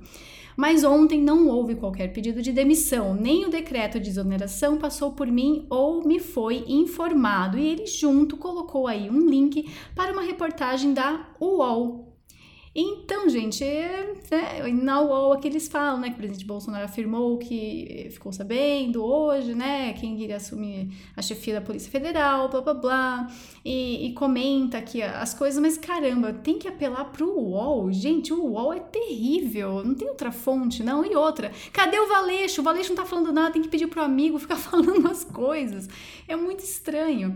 E também, é, aproveitando, né, que, que eu já tô lendo esta notícia, notícia, vamos agora ver as consequências e o que está acontecendo por conta desse pronunciamento do, do Moro. Então, olha, eu vou ter que tocar a musiquinha depois, gente. Desculpa. Tirem as crianças da sala, tá? Tem criança aqui ouvindo. Fala assim: vai lá pegar um brinquedinho, daqui a pouco você volta. Vocês vão entender daqui a pouco por quê. A Procuradoria-Geral da República pediu hoje, sexta-feira, agora há pouco, antes de apagarem as luzes lá do escritório e tal, a instauração de inquérito sobre as declarações do ex-ministro da Justiça e da Segurança Pública, o Sérgio Moro que foi que ocorreu hoje às 11 da manhã. O ex-ministro participou de uma coletiva de imprensa na manhã de hoje, na qual insinuou, insinuou, que o presidente teria mentido sobre a exoneração de Maurício Valeixo do comando da Polícia Federal, publicada esta madrugada no Diário Oficial da União. E mais tarde, durante o pronunciamento feito às 5 horas, o presidente Bolsonaro negou que sejam verdadeiras as afirmações do ex-ministro e lá vem o Arias, ele mesmo, olha, Desculpa, mas é, é, um fadinho perfeito, sem defeitos. E ele já fez aqui um pedido de inquérito, instauração de inquérito, para apuração de supostos fatos noticiados em pronunciamento do ora ministro da Justiça e Segurança Pública, Sérgio Fernando Moro, iniciado às 11 do dia, nananana, né, no, no auditório tal, localizado tatatã, no edifício blá blá blá. Então eles já vão querer aí. É investigar. E nessas horas, antes agora do, do Evandro Pontes comentar, eu quero só fazer uma coisinha, eu preciso, desculpa, meu dedo tá coçando. Tá comigo só por uma proibido se envolver com sentimento, então desce, desce, desce, desce, desce com atenção. Senta, senta, senta, vai travando a bucetinha. Senta, fica de... Desculpa, mas é minha homenagem aí pro Aras, sem defeitos nenhum, sempre ali junto querendo a verdade. Como você falou, o Bolsonaro sempre fala muito da verdade. O que, que você achou disso agora? Dessa instauração de inquérito? É, o que a gente vinha comentando, a gente comentou de manhã, vamos repisar aqui. É, ele, ele fala de. Eh, a gente que assiste muito COF tem essa mania, né? A gente tem essa mania de investigar as, as causas, a causa da coisa, o porquê, a razão. Uhum. Aí você fala, tá bom, vou partir do pressuposto de que houve a interferência Serginho. Então, vamos partir do pressuposto de que isso seja verdade. Se isso é verdade, qual a causa dessa interferência? Aí, Serginho não explicou. Bolso foi lá e explicou, Jairzinho explicou, falou: a interferência é porque esse cara, por diversas vezes, prevaricou na investigação de dois homicídios. Nessa prevaricação, eu tive que intervir. Nenhuma das minhas intervenções tem relação com processos em andamento no Supremo Tribunal Federal e etc. É em relação a esses, essas duas situações. Ele foi claro. O Moro até agora não deu a razão pela qual as intervenções teriam ocorrido que não precisamos mais partir do pressuposto que é verdade, porque o Bolsonaro afirma que ele fez, é verdade. Ele Sim. fez a intervenção. Só que ele fez a intervenção por uma razão específica. Precisaria Sérgio Moro vir aqui e dizer: não, essa intervenção ocorreu porque ele quis é, é, que eu passasse um pano no processo de rachadinha, etc, etc, etc. E aí, amigão, vai vir ou não vai vir falar é isso ou não é? Qual o motivo da interferência? Qual a razão pela qual houve a interferência? Porque a interferência é o motivo que Sérgio Moro deu para se demitir. Ele falou assim: eu vou me demitir porque ele está intervindo na minha equipe. E aí eu pergunto: ok, ele interviu? Bolsonaro fala: eu intervi, mas por qual razão? Porque eu acho que a sua equipe não está trabalhando bem em um caso de homicídio. Sendo que o próprio Moro falou: não, eu acho que ele fez um excelente trabalho. Então, se ele fez um excelente trabalho, por qual razão o Valeixo não conseguiu até agora desvendar a questão dos mandantes do Adélio? E ele compra a narrativa de que o Adélio é o louquinho lobo solitário. Então, de onde vieram? O Bolsonaro falou, de onde vieram aqueles três advogados com um helicóptero e etc., as ligações, o registro do Adélio no Congresso e papapá, papá. Nada disso nunca foi esclarecido. E o que o Bolsonaro quer é que seja investigado para que esses detalhes sejam esclarecidos. Portanto, se o Sérgio Moro não tiver um excelente argumento, ele politicamente, não juridicamente, porque eu falei de manhã, não é nessa seara, nada disso tem efeito jurídico. Isso é um embate político. Portanto, se ele não tiver esse lance bem azeitado do lado dele, politicamente, Moro. Que horas são agora? 8 e 21, agora acabou de virar, hein? Era não, 20 e 20. Não posso falar ainda, não são 10 horas, mas Moro se lascou. Ele É, se lascou aí, politicamente. Ele se lascou politicamente. Porque a grande questão que a gente tem que discutir não é mais jurídica. Pessoal, aquilo que a gente discutiu de manhã a respeito de causas jurídicas que podem levar ao impeachment, um crime de responsabilidade, esqueçam. Isso é argumento de Merval Pereira, de Vera Magalhães, de gente que soca o sorvete na testa. Gente séria não vai por esse caminho, porque, como eu falei de manhã, Moro não apresentou nenhum fato concreto ocorrido. Na data tal, na reunião assim, assim, assim, ele se aproximou de mim e pediu isso, isso, isso, isso, isso, isso. O que ele fez foi uma imagem imputativa e projetada de que a substituição do, do Valeixo levaria Bolsonaro a promover intervenções futuras. E Bolsonaro falou: não vou intervir futuramente, e as vezes em que eu fiz essa intervenção, não foi uma intervenção, foi uma súplica para que ele trabalhasse melhor. Então, Ju, a gente está discutindo dentro da arena política, dentro da arena de esfera de poder. E na arena da discussão de esfera de poder, se o Moro se associou a um esquema de poder para peitar o Bolsonaro e esse esquema de poder é o esquema de poder dos governadores do Dória, ele cometeu um erro político gravíssimo, grave, muito grave. E é aquilo que a gente falou, o Moro é um gênio no xadrez político. Por quê? Ele sabe no, no, xa- no xadrez jurídico. Porque ele jogava o xadrez jurídico como um professor universitário e na posição de juiz. Ele podia ter juizite, porque a caneta era dele. Ele dá a última cartada no xadrez jurídico. Saindo dessa posição de juiz para jogar o xadrez político, o Moro só fez caquinha até hoje.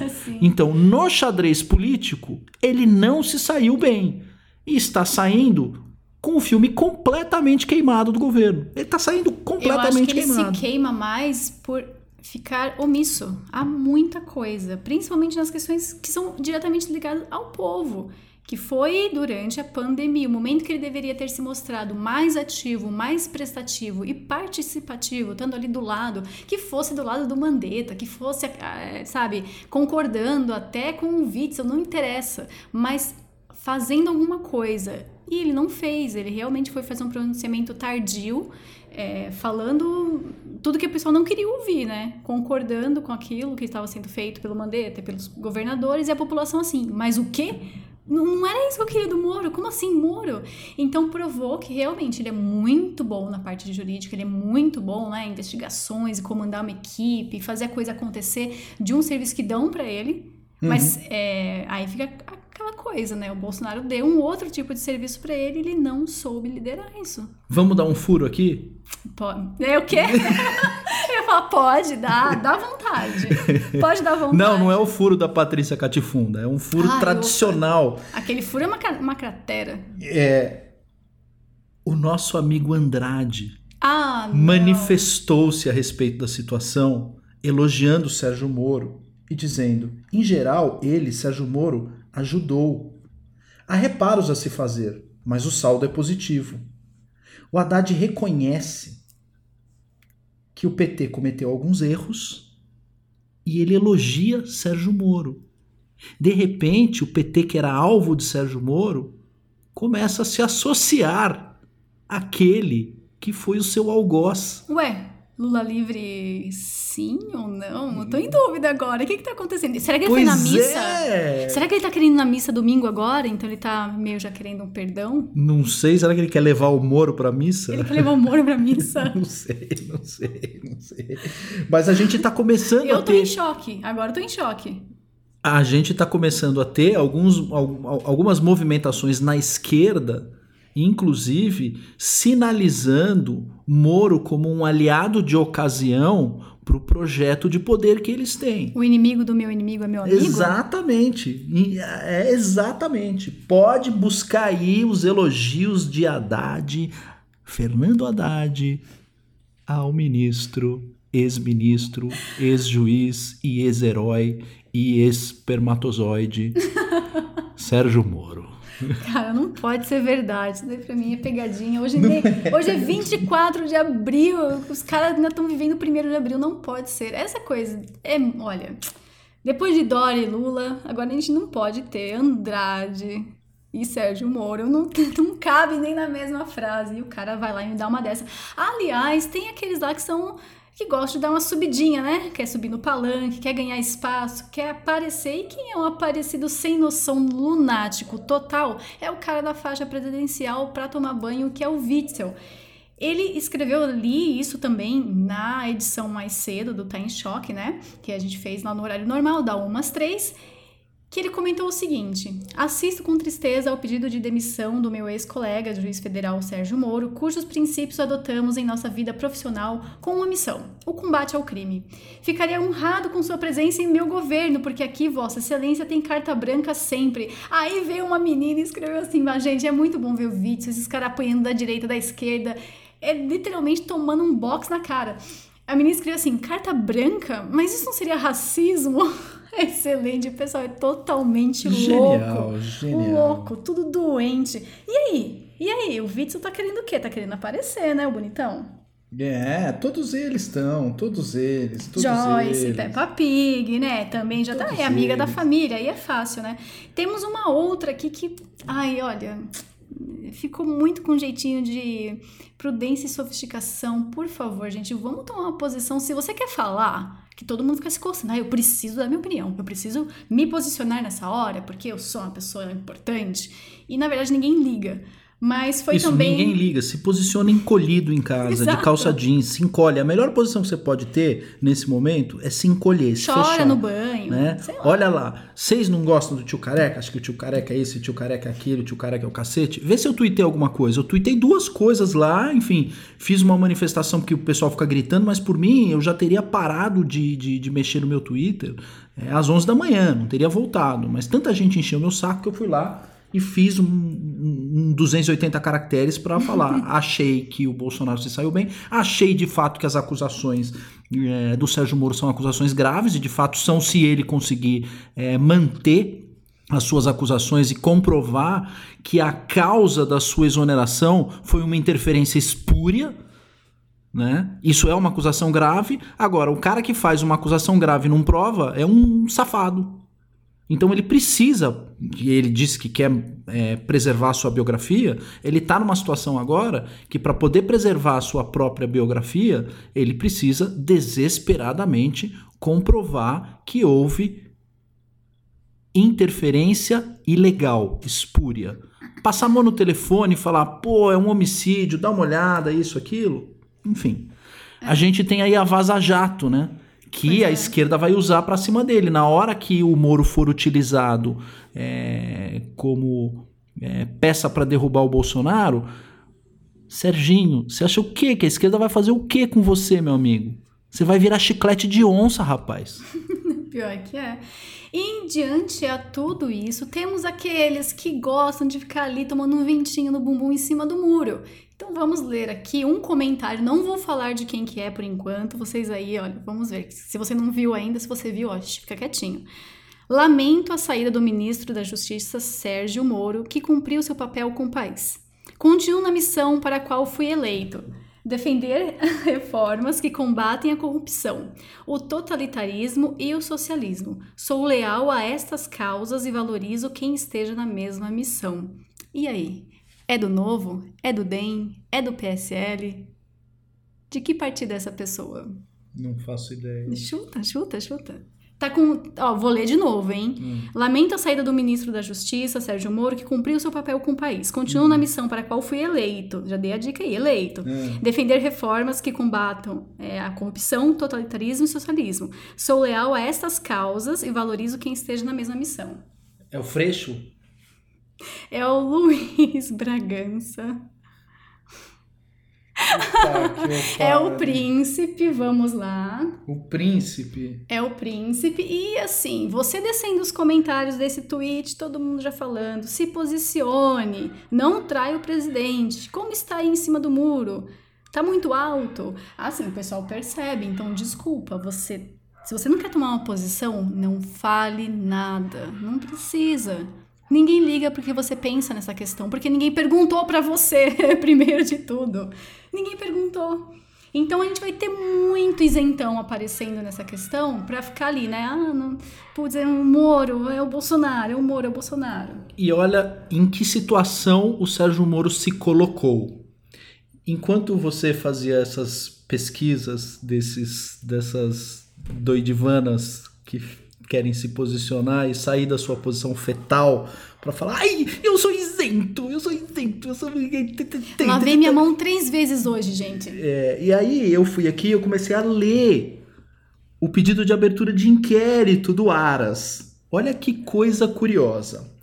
A dimensão dos episódios narrados, e ele foi lá e pegou os trechos do discurso do Moro e destacou alguns trechos. Especialmente os trechos destacados, revela a declaração de ministro de Estado de atos que revelariam a prática de ilícitos. Qual seja, o que ele está dizendo aqui é que os atos eh, narrados pelo ministro de Estado revelam que a pessoa objeto dessa narração pode ter cometido ilícitos, qual seja, o presidente da República, imputando a sua prática ao presidente da República. O que, agora que vem a paulada, o que de outra sorte poderia caracterizar igualmente o crime de denunciação caluniosa.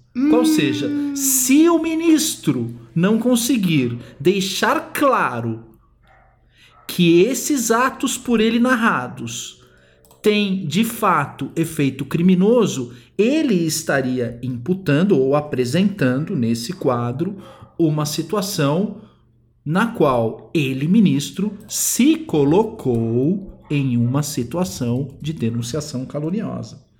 Dos fatos noticiados vislumbra-se em tese de tipificação dos delitos como de falsidade ideológica, coação no curso do processo, advocacia administrativa, prevaricação, obstrução da justiça, corrupção passiva privilegiada, além de crimes de honra. Para tanto, indica-se como diligência inicial a oitiva de Sérgio Fernando Moro, a fim de que apresente manifestação detalhada sobre os termos do pronunciamento, com a exibição de documentação idônea que eventualmente possua acerca dos eventos em questão instaurado o inquérito e, na certeza de diligência policial para o não perecimento de elementos probatórios, o Procurador-Geral da República reserva-se para acompanhar o apuratório e, se for o caso, oferecer denúncia. Só que você não sabe se ele vai oferecer denúncia para o Bolsonaro ou vai oferecer denúncia para, eventualmente, a prática de denunciação caluniosa por parte do ministro Sérgio Moro. É disso que a gente está falando.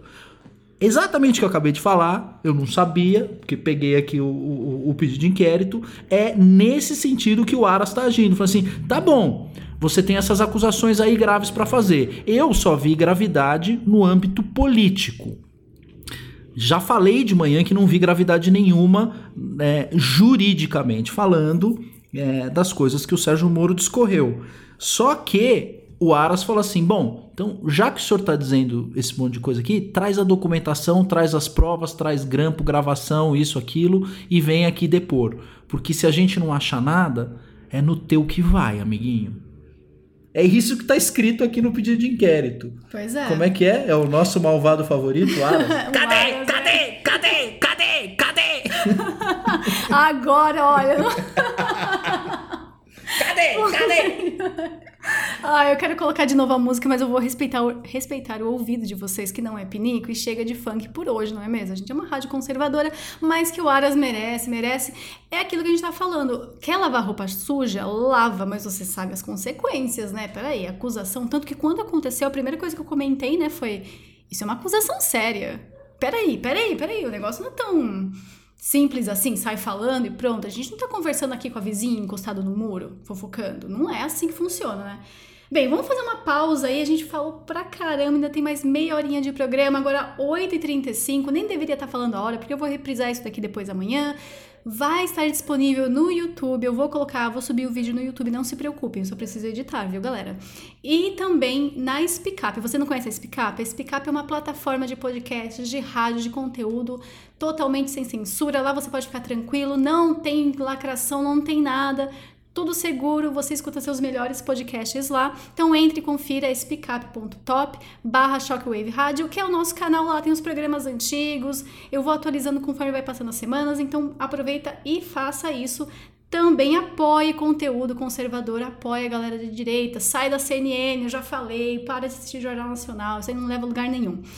Vamos para a música, daqui a pouquinho eu tô de volta, fica aqui na Shockwave, estamos ao vivo, ao vivo, já já eu volto.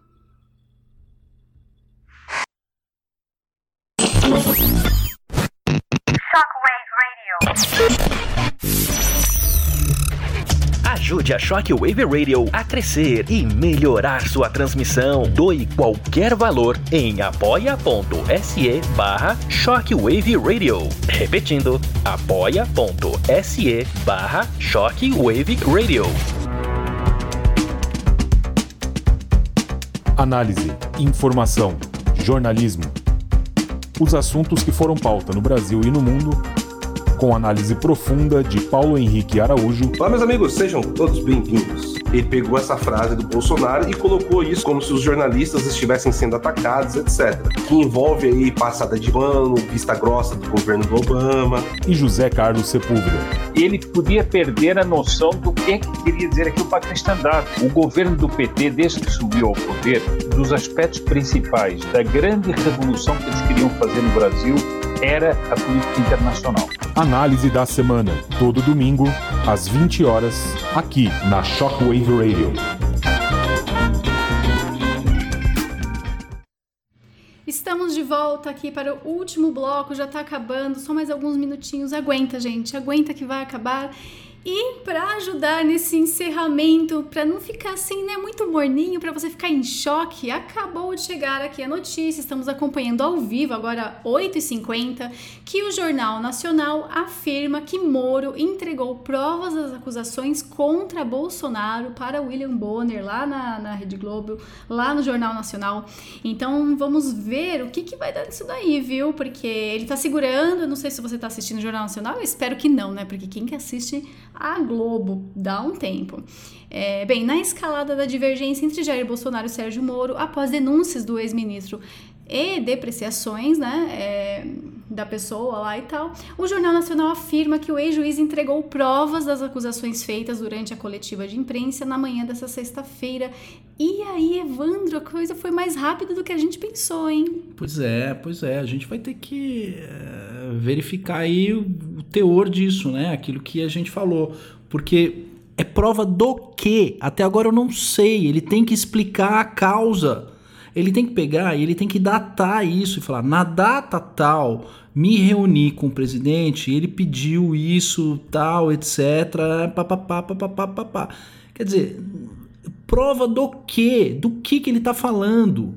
Eu preciso de um fato concreto e o fato concreto não foi descrito pelo ex-ministro Moro, ao contrário do pronunciamento do Bolsonaro, em que fatos concretos foram de fato descritos. Acho que o ponto é, é ponto central todo é esse. É, agora fica naquela situação, já tem o um inquérito, as coisas serão apuradas e vamos esperar para ver no que, que vai dar. Não dá pra gente ficar especulando aqui também, que esse nem é nosso papel, a gente não é mãe de nada, não tem essas coisas não, a gente gosta da verdade, do fato concreto, do que tá realmente acontecendo, a gente vai atrás disso. Por isso que estamos aqui ao vivo, logo após é, o pronunciamento do Bolsonaro, esperamos corremos com a nossa estrutura, que eu sei que tinha algumas reprises para passar hoje, não deu tempo, mas fiquem tranquilos que isso aqui acabou sendo um pouquinho mais importante, né? Pra gente ter que falar e não perder essa, essa chance. E agora vem mais essa, com certeza, o Jornal Nacional, eles vão arrastar até o final, que é pior que João Kleber, né?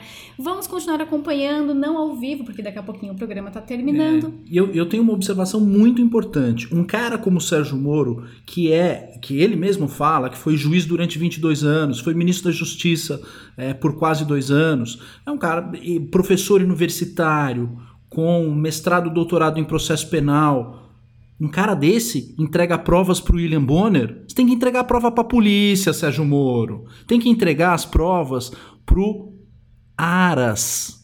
Você tem que entregar as provas para o Ministério Público, não para a Rede Globo, filho.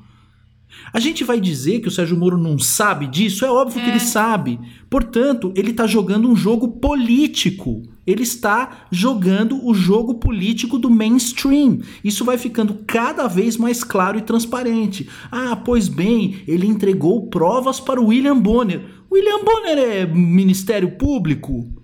Mas que porra é essa? Sabe? Aí, Sérgio Moro, amigão, por que você se exonerou para entregar as provas?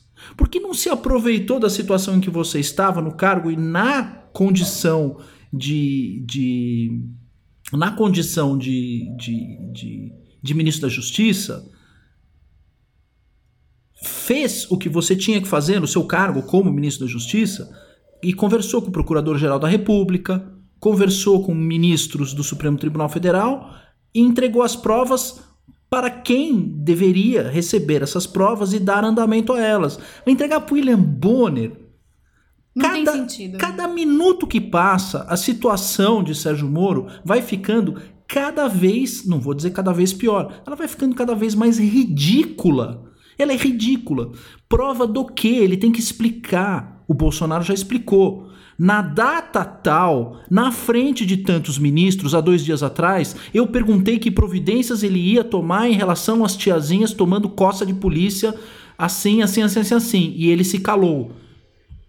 Ele não fez o mesmo, Sérgio Moro não fez o mesmo. Ele falou: "Me reuni com o presidente na data tal e de manhã tinha tava na mesa fulano, ciclano, beltrano". Ele foi jogando coisas ao ar, ele foi jogando conceitos para cima, conceitos do tipo: houve interferência, ah, uma tal, quer dizer, foi um discursinho montado, né?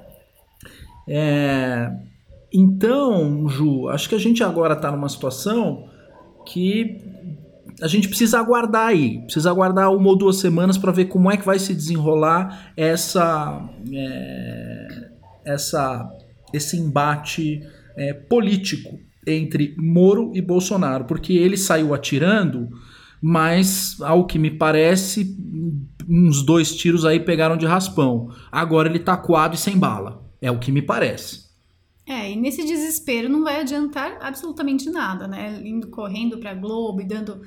É muito estranho, isso daí tá muito estranho. Bom, eu quero encerrar aqui então o programa de hoje, essa edição especial do Tá em Choque, nunca feita antes, exclusiva aqui para vocês. Muito obrigada pela audiência novamente. Caramba, audiência alta demais. Eu tô impressionada. Eu que fico em choque com o carinho e com a atenção que vocês dão aqui pra rádio. Muito obrigada. Quer ajudar a rádio, a comprar equipamentos, melhorar a transmissão, fazer isso daqui com mais frequência. Olha só, programas ao vivo. Eu lendo a mensagem de vocês aqui, acompanhando tudo que tá acontecendo e passando para vocês. Quer ajudar? Vai lá no apoia.se barra Shockwave Rádio, apoia.se barra Shockwave Rádio e faça uma doação. Pode ser só de 5 reais, 10 reais. Você que sabe, isso já ajuda demais a rádio. Não temos verba aqui, viu, gente? Aqui a gente tá sozinho, só com o apoio e o carinho de vocês.